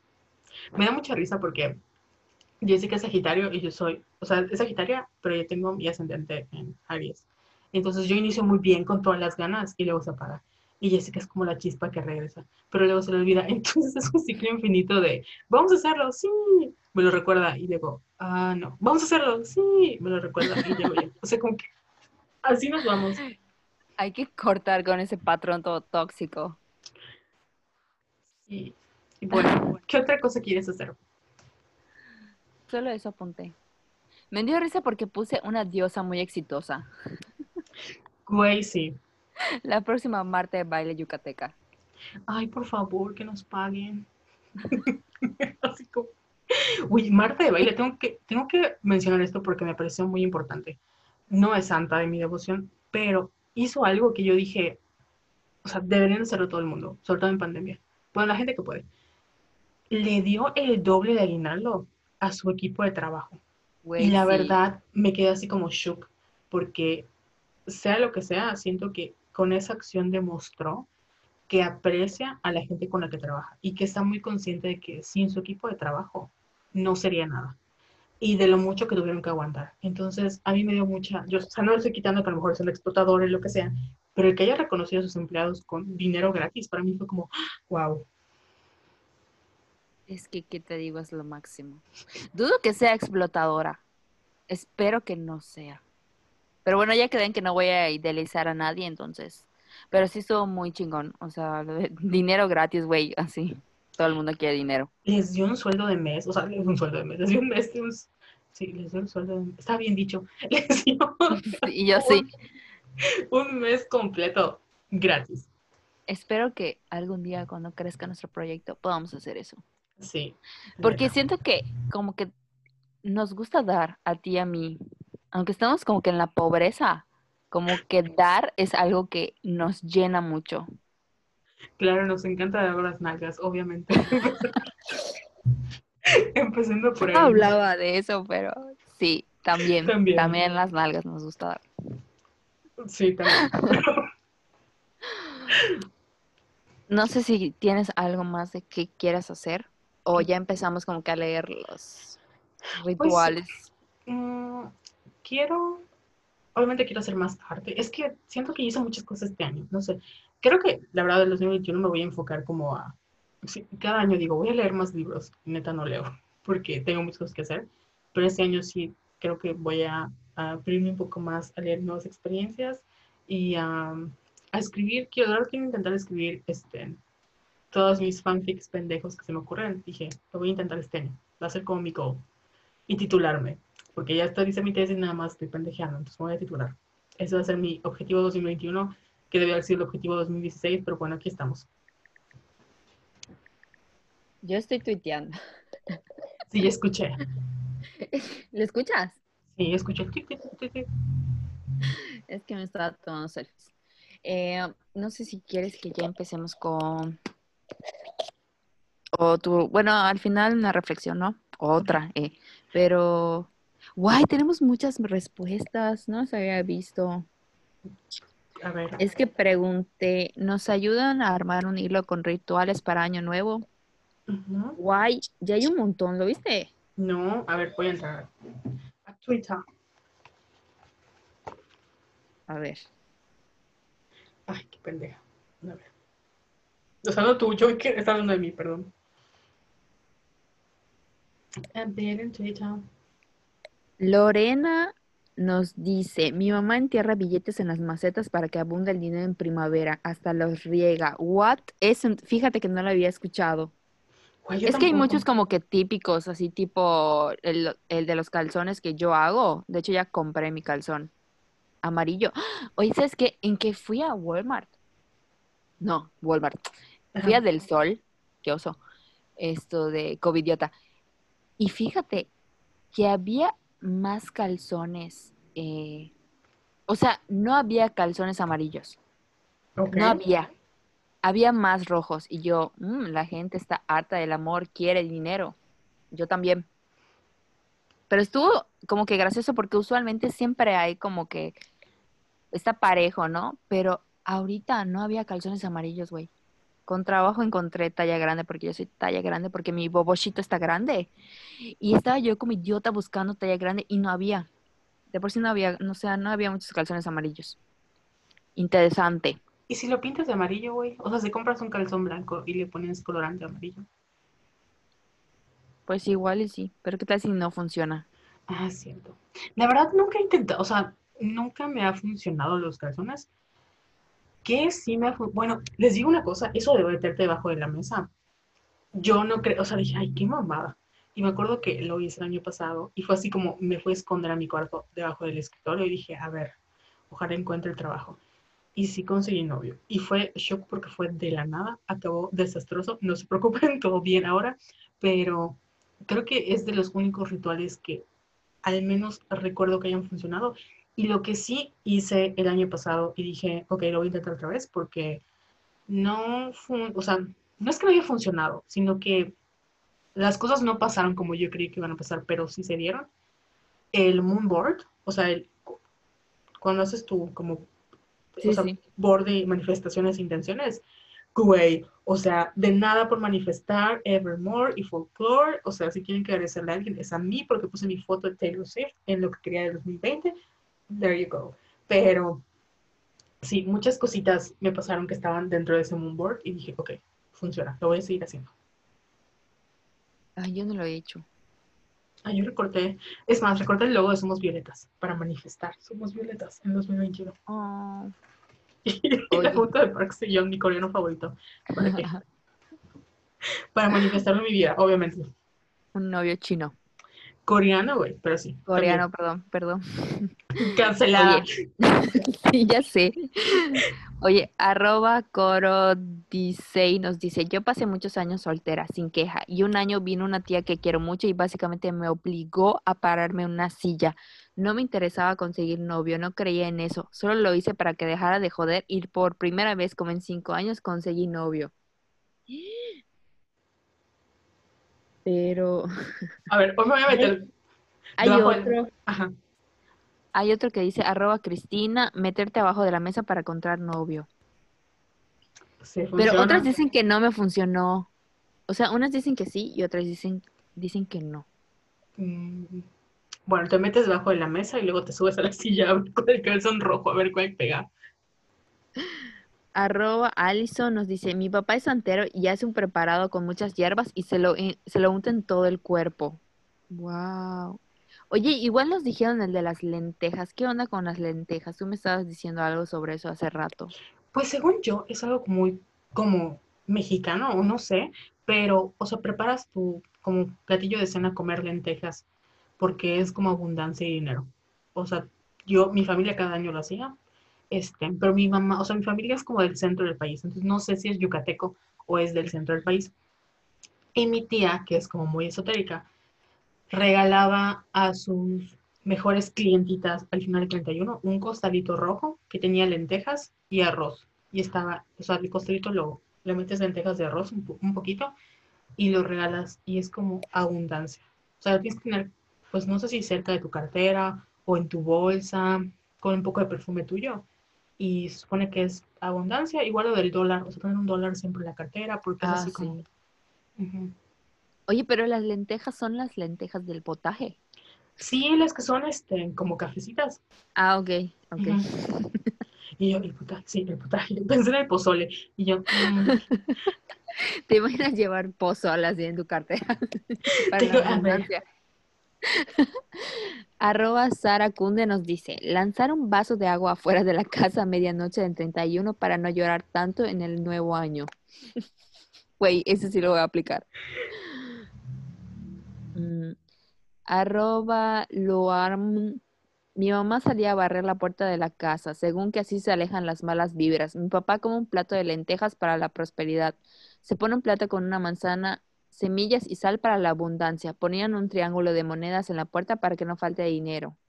Wow. ah, eso sí lo sabía. Igual lo del borrego, que tienes que tener un borrego en tu puerta.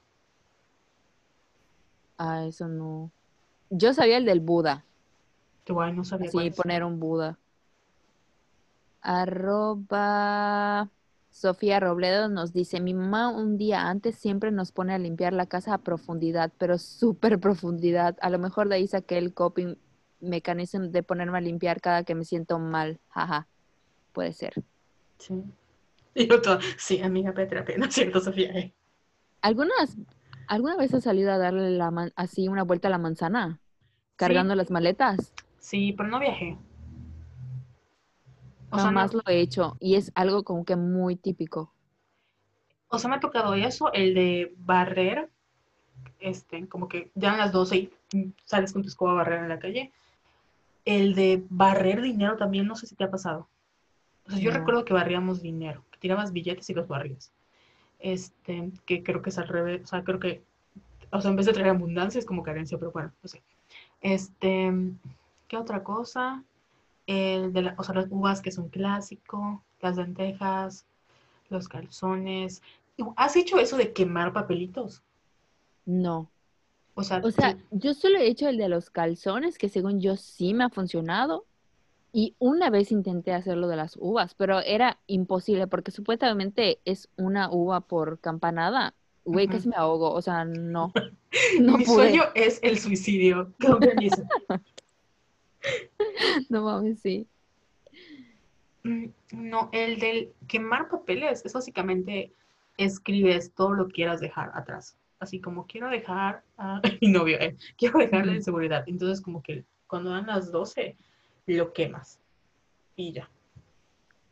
Quiero dejar esta vida. Y te quemas y te comes tus uvas. ¿Qué otra cosa? Oh. Igual, ay. Me dio risa, es que retuiteé lo de meterte abajo de la mesa para encontrar novio y puse a quién le ha funcionado.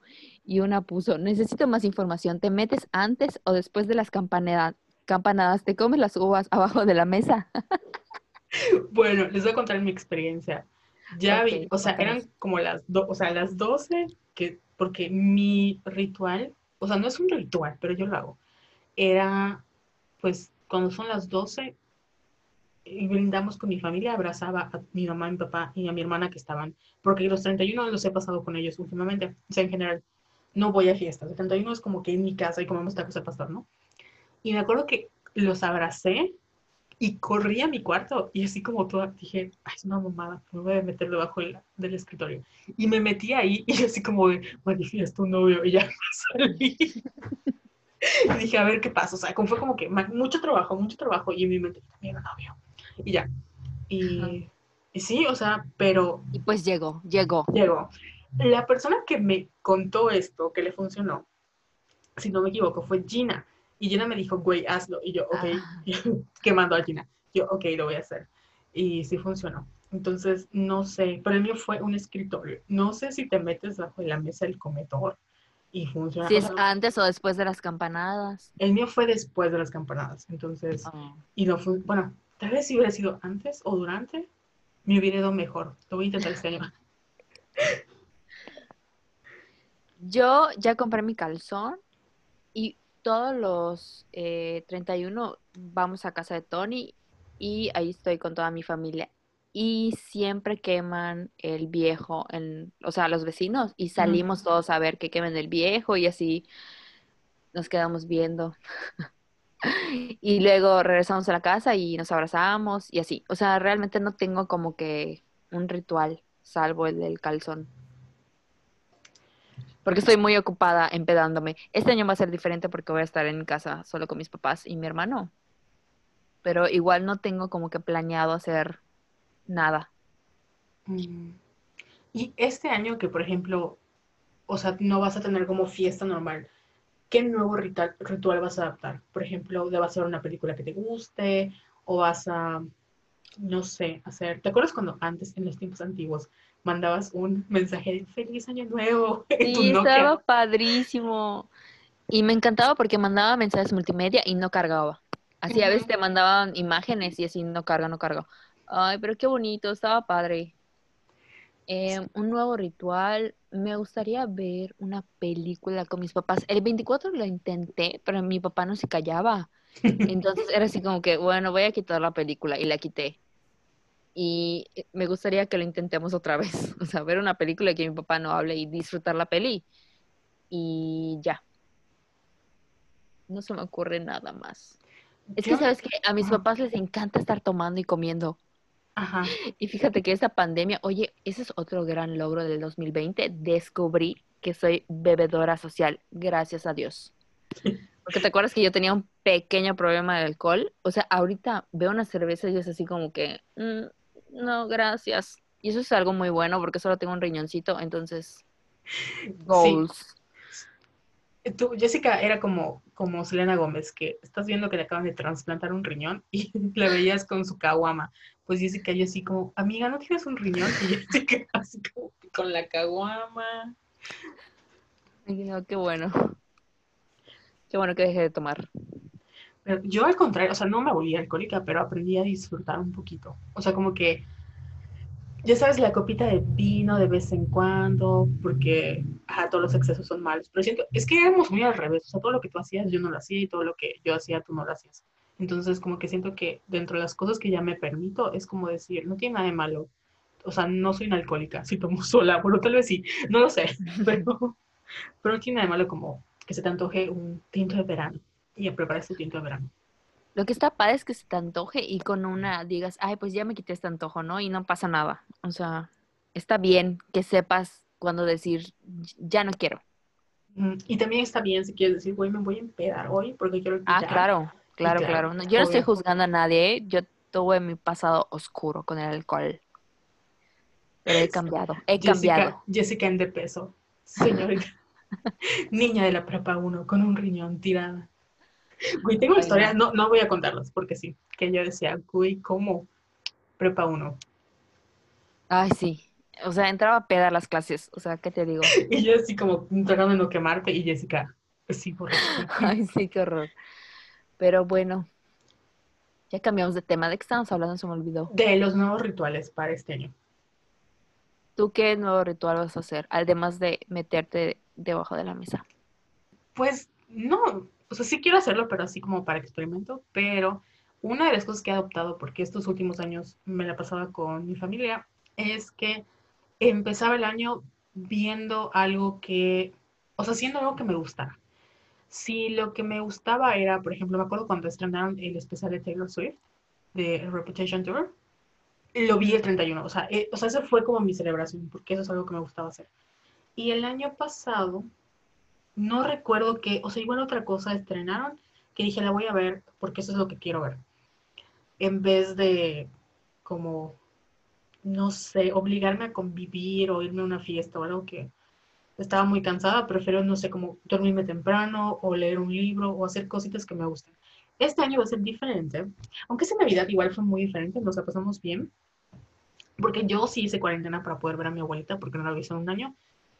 Y aunque, o sea, sonará muy covidiota, pero la verdad estamos cuidándonos mucho y fue un año muy difícil y teníamos que vernos. Este, esta va a ser la primera, mm, primer año nuevo que mi papá no está con nosotros. Y obviamente vamos a pasarlo, pues solo yo, mi mamá y mi hermana. Este 25, porque mi mamá no es de como mi papá, pues no podía tomar, no tomábamos en su cara, porque pues, se le iba a antojar. Entonces esta vez, el 25, compró mi mamá un vino y nos tomamos el vino. Entonces, como que estamos platicando y tomamos el vino.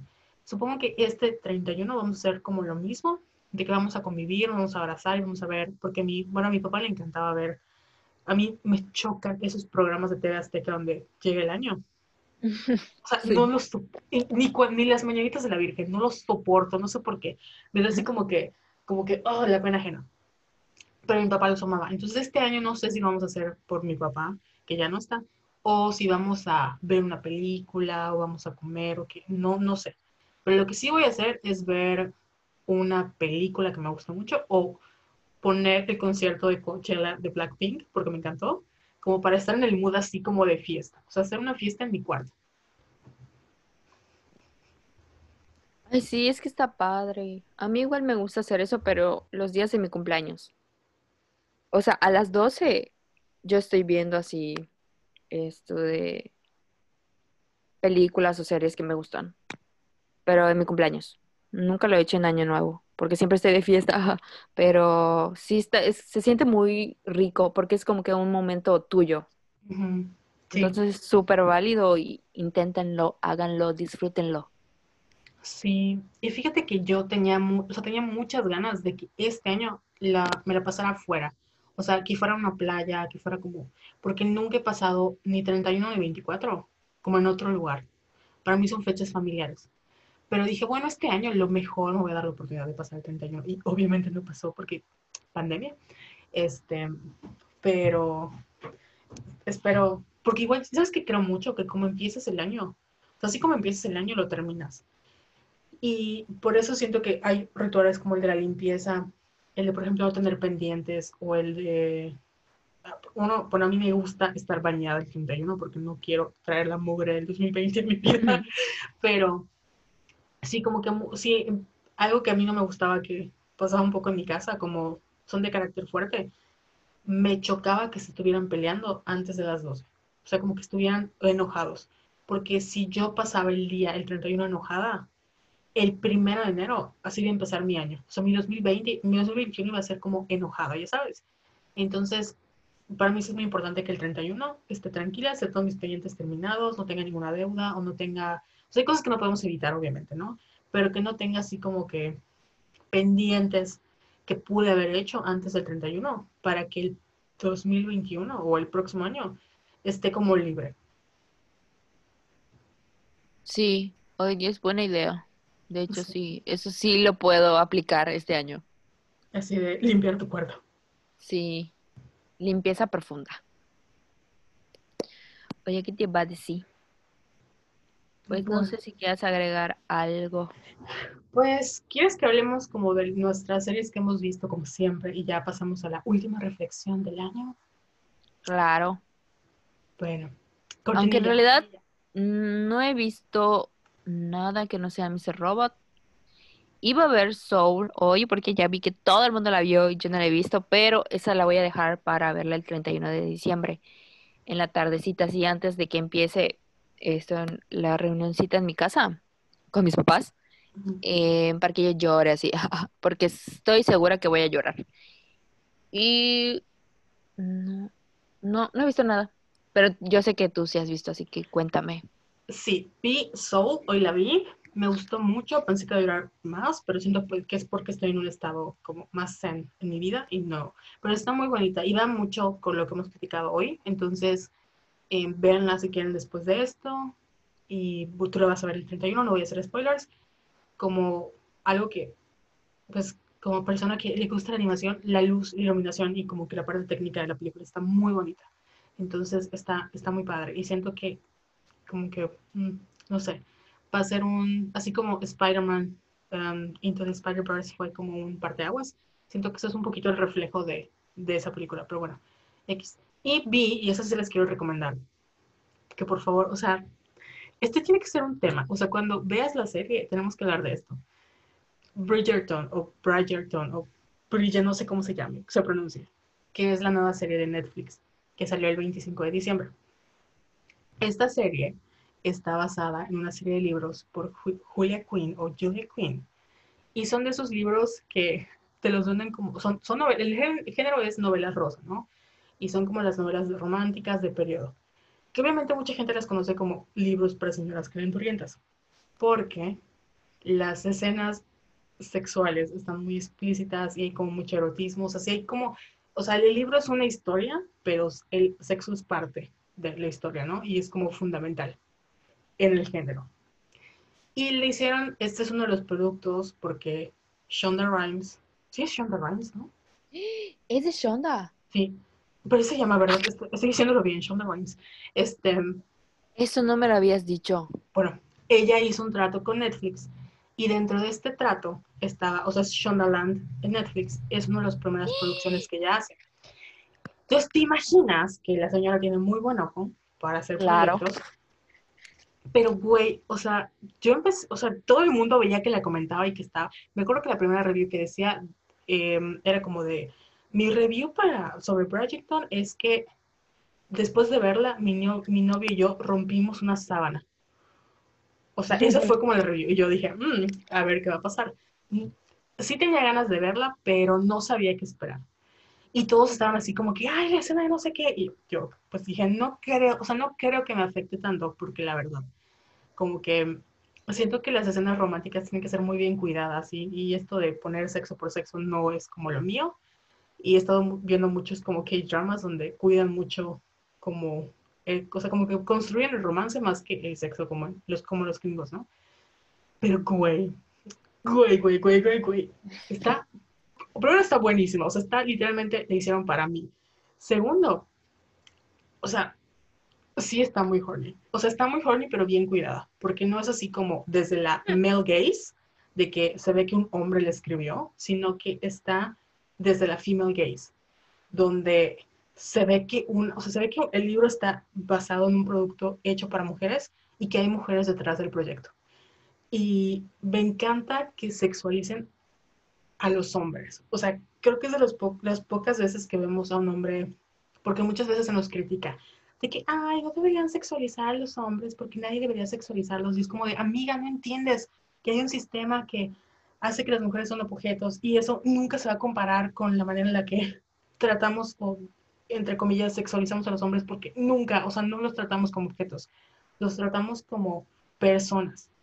Y en esta serie, siento que el deseo de las mujeres está como en primer plano y como que eso hace, ¿no? Como que demostrar que el deseo es parte de las mujeres, que el deseo que hay entre dos personas, como que está muy bien construido. Y pues obviamente está muy buena porque pues es Shonda Rhimes, Shonda Land detrás de todo no manches, tienes que verla. O sea, véanla, por favor, y luego me dicen si les gustó o si les gustó. Puede ser el primer capítulo del 2021, para empezar así, hot. Sí, yo, o sea, me la acabé en un día, me faltan dos episodios y nada más le puse pausa porque no los quería terminar de ver. Y aparte hacen covers como, como de canciones populares, pero como con música clásica. No sé si has visto como esos de es que hay una banda que no recuerdo el nombre que se dedica a hacer eso, ¿no? Con violines reimagina canciones populares. Entonces hay un cover de Thank You Next, hay un cover de Wildest Dreams, hay un cover de Bad Guy de Billie Eilish. Entonces es como de Gossip Girls, Meet Orgullo y Prejuicio, eh, Meet no sé qué. Es que no, no recuerdo haber visto una serie que me guste donde hay mucho sexo, pero bueno. Ay, yo la quiero ver. Está muy buena, véanla. Ay, la voy a empezar. Voy a pausar Mr. Robot y voy a verla. Vela, está increíble. Y pues también ya se estrenó La Mujer Maravilla, o sea, dos, o 1984, no la he visto. La voy a ver, supongo que en estos días. ¿Y qué otra cosa? Pues solo eso, o sea, he estado muy picada con, como que con Bridgerton, Bridgerton, y ya. Ya me acordé qué más vi. ¿Qué? Eh, los videos del güey que se parece a Keira Knightley. Oh, sí. Me cagué de risa. Está buenísimo y el güey está idéntico. No puedo, o sea, no, no puedo. Los compartí de hecho para por si alguien gusta verlos, ¿verdad? Sí, pero viste que, o sea, el que me impactó a mí es el de la comedia romántica con, con Hugh Grant y Jude Law. Sí. Porque está igualito a los tres al mismo tiempo. Sí. Muy bueno, muy bueno. Y pues no sé cuál sea tu reflexión ya para acabar el programa. Ay, sí, el programa. Bueno, el show de Somos Violetas. El show de Somos Violetas. Ay, nada más que de verdad disfruten. disfruten lo que tienen y no pospongan su felicidad. Si tienen la oportunidad de pagar terapia, vayan a terapia. Eh, ya quítense como que esa idea de ser fuertes, de ser... Eh, igual creo que hay un problema con la palabra como que empoderada. Bueno, al menos yo lo tuve, de que, ay, eres súper empoderada y, y por eso me costaba como que mucho mostrarme vulnerable. Y una vez que trabajé como que en eso, dije, no está peleada una cosa con la otra. O sea, puedo ser una mujer empoderada y también puedo ser vulnerable. Entonces, eso me ayudó mucho como que a salir adelante. Y, ay no, estoy así a dos de llorar porque me está así pasando por mi mente todo lo, todo lo que viví este 2020, pero de verdad lo dije el capítulo anterior y en este estoy muy agradecida porque ya pude ver, como dice Mía, nuestra sensei, o sea, el milagro es como que cambiar de perspectiva. Entonces, cuando empieces a ver las cosas de una manera como que no positiva, sino que, bueno, me pasó esto y, ok, ¿qué voy a hacer? ¿Qué es lo que, qué es lo que sigue, no? ¿Y cómo voy a lidiar con esto? Y no me voy a preocupar por las demás personas, porque primero estoy yo, yo, yo, yo. O sea, hay un egoísmo que es sano y pues estoy intentando ser como que mejor persona. Que yo sea feminista no quiere decir que yo sea la más buena de este mundo, pero sí quiero ser como que mejor cada día para conectar mejor con otras personas, con más personas y seguir llevando este mensaje de que, de que vamos a estar bien y que vamos a seguir trabajando juntas para tener un mundo más bonito. ya no puedo, Carol, voy a llorar. pues, esto ni lágrimas. Eh.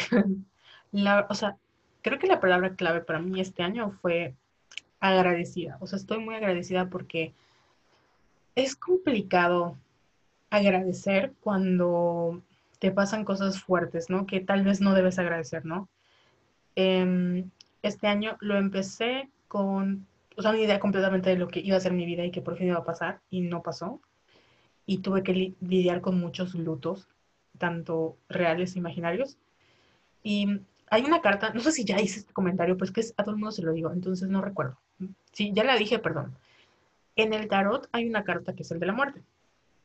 Y la muerte representa a Escorpio, ¿no? Y, también em, a mucha gente como que les asusta cuando vemos la muerte en alguna lectura, porque pensamos que es literalmente vamos a morir. Y en realidad la muerte representa como una transformación y representa el fin, pero porque el fin es y trae nuevos inicios. O sea, para que tú puedas iniciar algo nuevo, algo tiene que acabar.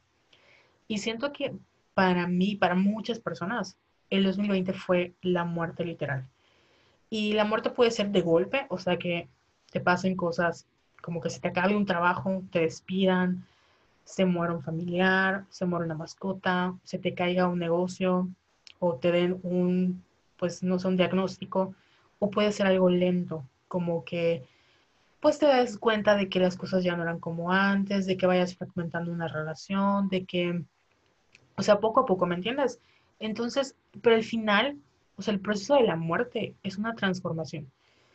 Y yo creo que si yo me parara como Carol 31 de diciembre del 2019 para 1 de diciembre del 2020, soy una persona completamente diferente de lo que soy hoy, Carol, a 28 de diciembre del 2020. Y a pesar de todas las cosas así como culeras, porque de una, como se lo dije el episodio pasado, hay cosas que agradezco y hay cosas que no tienes por qué agradecer ni perdonar. Pero dentro, o sea, porque no dependen de ti, ya sabes, o sea, yo siempre he estado en contra de decir las cosas, o sea, las cosas pasan por algo, pero también las cosas que pasan por algo no necesariamente son, tienen que ver contigo, o sea, si alguien fue grosero, malo o te, o sea, te, te violentó, eso es por culpa de la persona. Y pues hay otras cosas, o sea, no tienes por qué agradecerlo ni por qué perdonarlo. Pero hay ciertas cosas cuando, por ejemplo, te despiden de un trabajo, o acabas con una amistad, o acabas con una relación, o no sé, te pasa algo como que, como que en ese momento lo ves como algo malo, que a la larga termina siendo una bendición.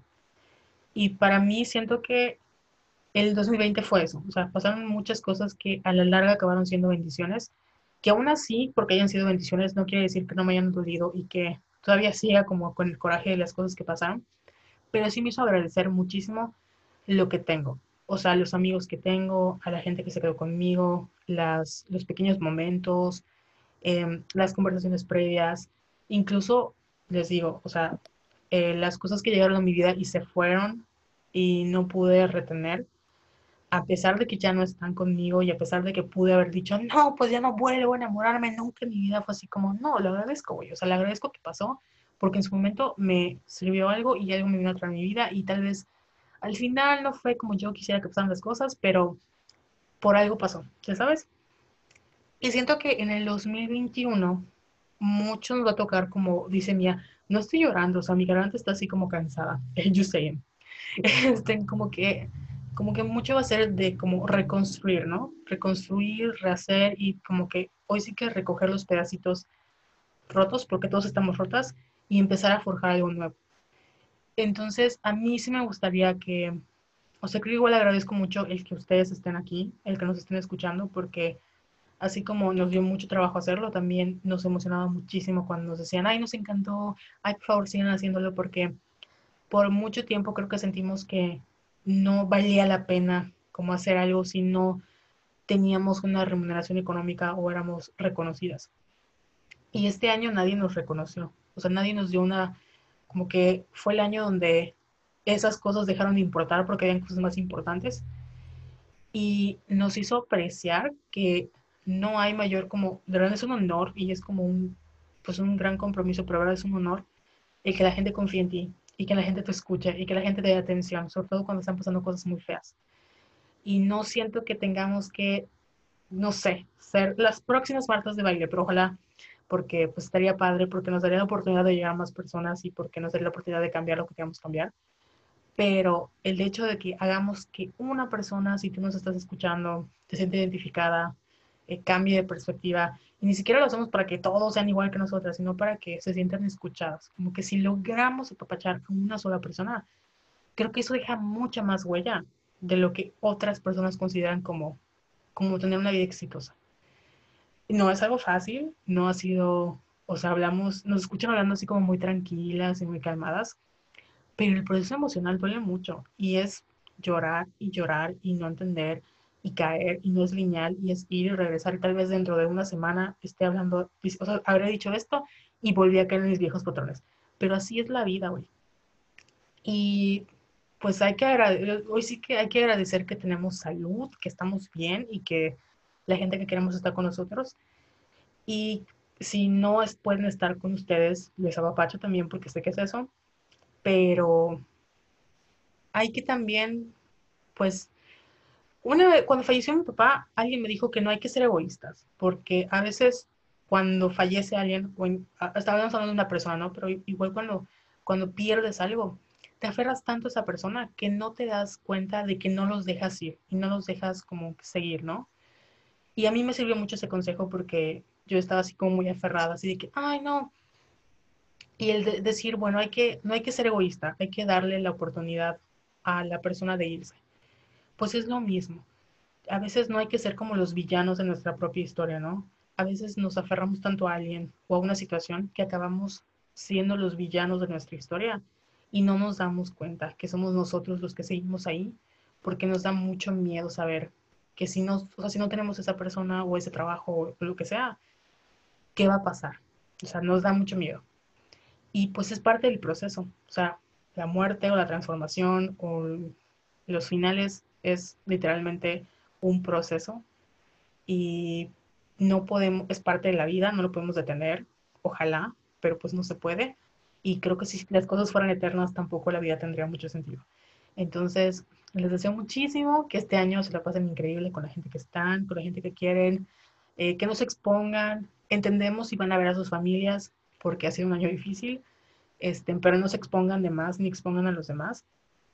Y felicidades por llegar hasta aquí, porque sea como sea, agradezcan y dense cuenta, agradezcan que tuvieron la capacidad, aunque no sepan que la, que la tuvieron, la tienen.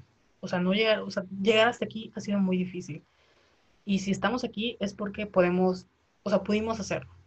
Y creo que es un buen momento también como para, así como que hay que agradecer, también hay que reconocer que somos increíbles y que ustedes son muy increíbles y que lograron, o sea, y siempre lo, lo hemos repetido mucho en los últimos posts, pero es que es cierto.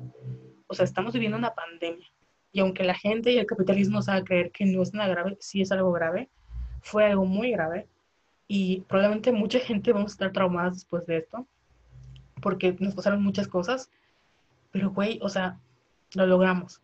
No se sientan mal si subieron de peso, no se sientan mal si cortaron con relaciones, no se sientan mal si hicieron lo que tuvieron que hacer para sobrevivir, porque eso es lo que tenían que hacer, sobrevivir. Y si ya pudieron con esto, créanme que lo demás es pan comido. O sea, a veces Nadie sabe cómo va a reaccionar, aunque estén súper preparadas. Nadie sabe cómo va a reaccionar a lo que le va a tocar. Y también se vale pedir ayuda y se vale decir, por favor, ayúdame porque hoy no puedo. Entonces, yo eso es lo que les deseo, que tengan la certeza, como dice Jess, de que ustedes van a poder y de que no se miren, como dice mi astral, en los ojos, o sea, con los ojos de otras personas. Nadie sabe lo que están pasando, nadie sabe lo que han tenido que vivir, y pues creo que ya es momento y es justo de que se hagan justicia ustedes mismas, que es algo que yo me voy a hacer este 2021, me voy a hacer justicia. Y si los demás no me hacen justicia y son injustos conmigo, pues es problema de los demás. Porque yo voy a ser justa conmigo y espero que ustedes sean justos con ustedes y reconozcan el valor que tienen como mujeres y como personas y como individuas o individuos o individuos y sean felices, porque pues la vida es muy corta y podemos morir por cualquier cosa. No sé qué opinas, Jess. Jess está así amargamente llorando. Gracias, Carol. Estoy muy orgullosa de ti. Ay, gracias. Por todo lo que acabas de decir. Y creo que tenemos que estar muy orgullosos de lo mucho que hemos crecido este año. Que parece que no, pero, o sea, escuchándote, escuchándonos, eh, se nota mucho como que el cambio de perspectiva y eso es oro, güey, oro, porque ya no nos vamos a dejar derrotar por mamadas que no valen la pena. Y ya el ojito está hacia adentro, mirándonos a nosotras para seguir trabajando y mejorando. Sí. Y ya no puedo con el speech que te acabas de echar, o sea. Ay, no. O sea, ¿te imaginas que los, luego los control, o sea, somos ahorita acá haciendo, escribiendo speeches del Oscar? Yo siempre me imagino ganando un Oscar. Entonces, si hay alguien por aquí famoso que quiere, eh, que nos contraten. Sí, porfa. Pero bueno, eso ha sido todo por el episodio de hoy. No sé si quieres agregar otra cosa, Jess. Nada, muchas felicidades y nos vemos en 2021. Sí. Ah, ay, por cierto, no se olviden seguirnos en nuestras redes sociales. Eh, Jessica, tus redes. Arroba Yesayala17.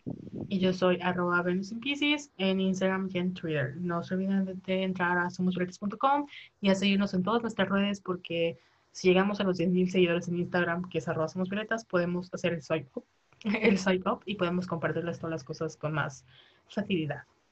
Sí, y no olviden a compartirnos y recomendarnos con sus amigas. Sí, y pues bueno, nos vemos literalmente el próximo año Mm, con muchas cosas. Muchas sorpresas. Y bye. Bye. Let's go. Oye, me estoy huyendo. Ok, voy a apagar esto para ya exportarlo. Dale.